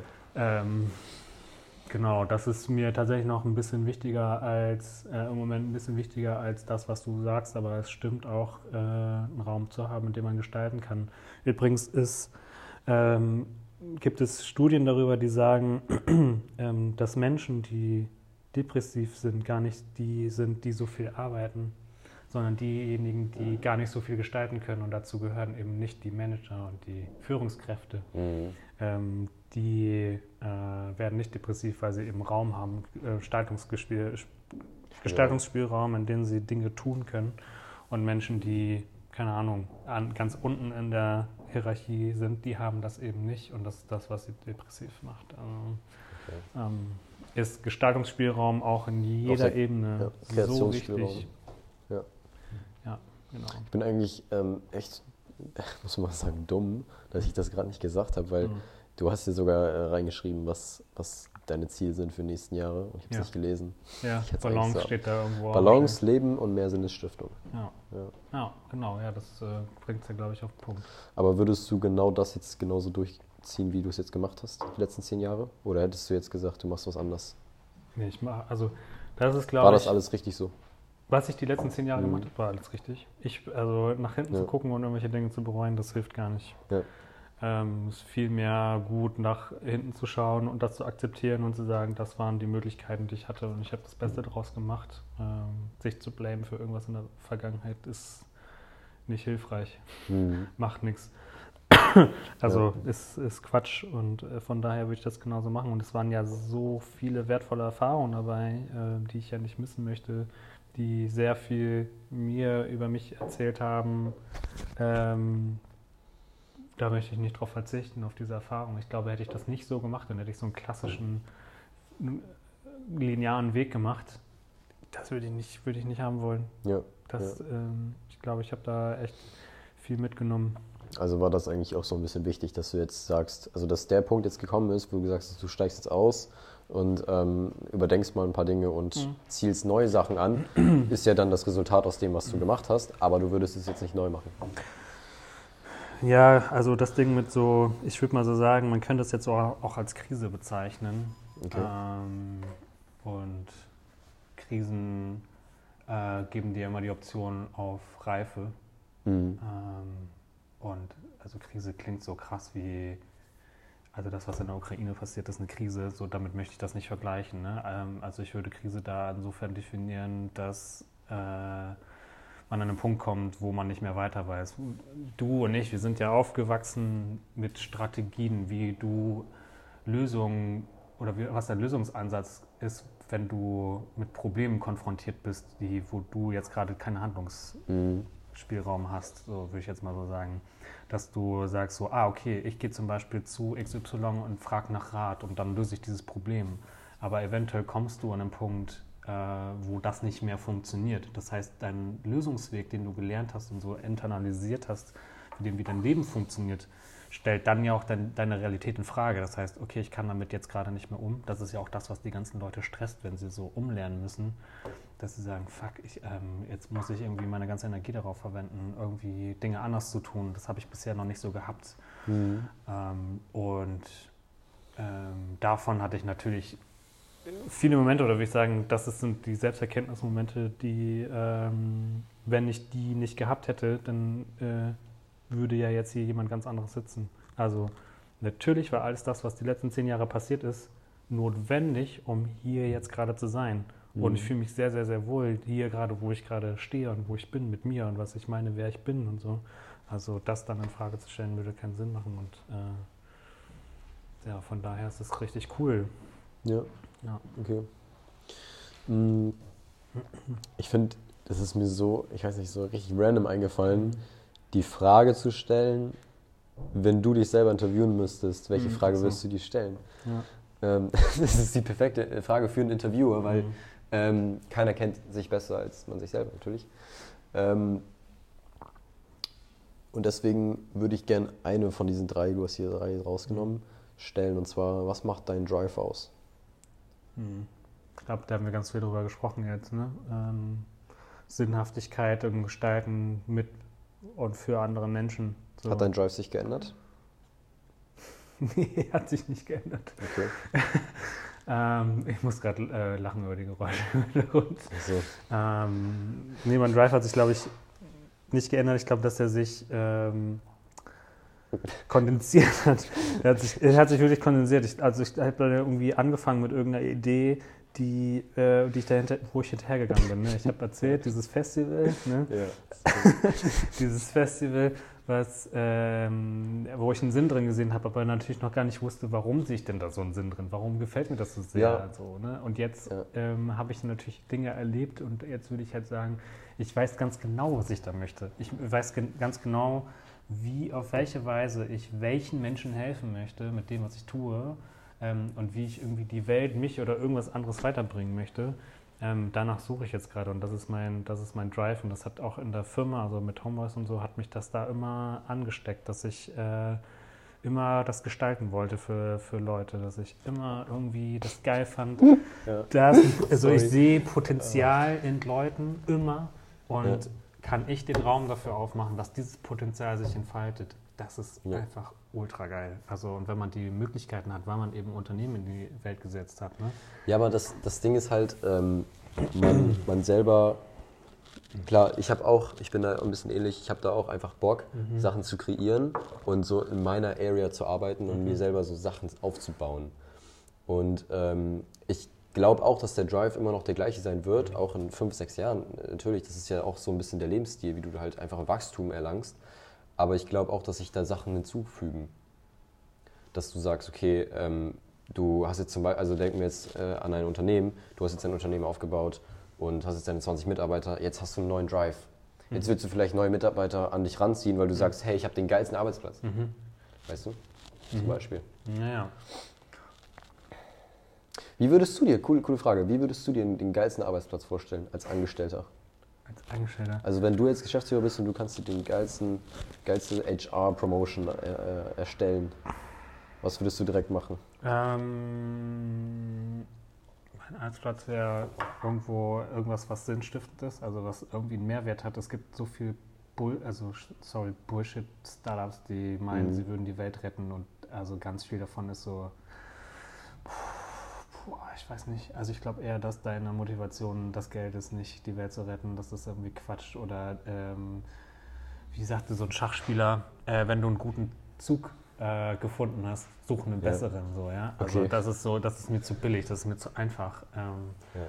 Irgendwas, was wirklich äh, was anders macht und wo, wo was Menschen wirklich hilft. Ja. Ähm, Aber das Ding ist doch, sorry, ich muss kurz lachen. Ja. Aber das Ding ist doch, ähm, wir, wir ähm, sind gerade ja auch in so einer Welt, wo sich ganz viele Sachen verändern. Ja. Wir gehen gerade rüber, zum Beispiel, ich glaube, ähm, Niederlande ist gerade dabei, auf vier Tage Wochen zu ändern. Mhm. Oder ist das Dänemark? Eine von beiden Ländern, ich weiß genau. Ähm, vier Tage Woche. Dann geht das weiter jetzt mit Remote Work. Klar, wir haben jetzt äh, durch Corona natürlich Remote Work nochmal ganz anders kennengelernt. Ja. Aber ähm, das ist ja auch ein System, wo ich mir denke, okay, ich glaube, in zehn Jahren haben wir gar keine Arbeitsplätze mehr. Ich glaube, wir arbeiten weltweit. Und es gibt keine Unternehmen mehr. Ja. Und deswegen sind wir auch dann wieder bei Silicon Valley. Ich glaube, es gibt gar, gar nicht mehr dann ein Unternehmen in einem Standort, sondern es gibt ähm, Organisationen, die es gibt, aber die jetzt keinen Ort haben. Ja, würde ich so mitgehen und wäre ich auf jeden Fall noch drauf gekommen, dass ich denke, ich habe einen Computer und ich kann von überall Ja. aus arbeiten, aber ich kann natürlich nicht von überall aus arbeiten, wenn ich zum Beispiel äh, putzen gehe. Also es gibt ja Jobs, bei denen das nicht Ja, funktioniert. Logisch. Ja, ja. Ne?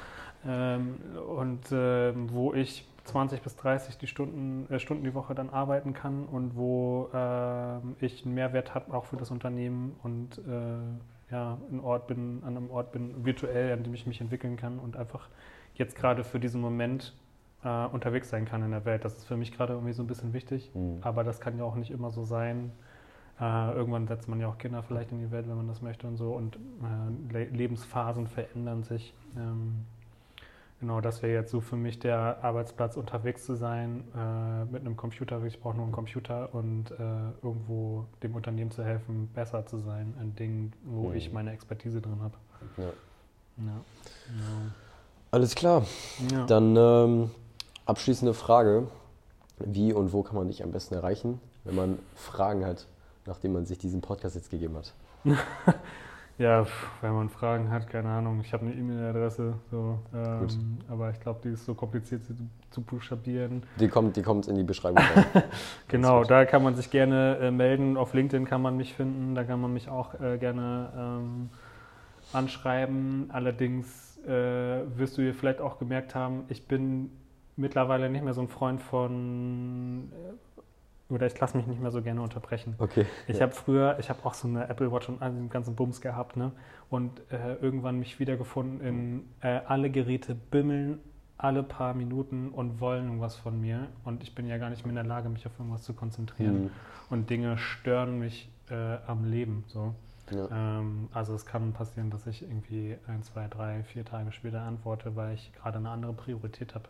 Ja. Und dann ist vielleicht ne, irgendwie die Priorität, ne, ich meine, wenn man in Urlaub fährt zum Beispiel, dann ist da auch eine andere Priorität. Dann bist du auch nicht den ganzen Tag am Computer und lässt dich halt stören. Oder.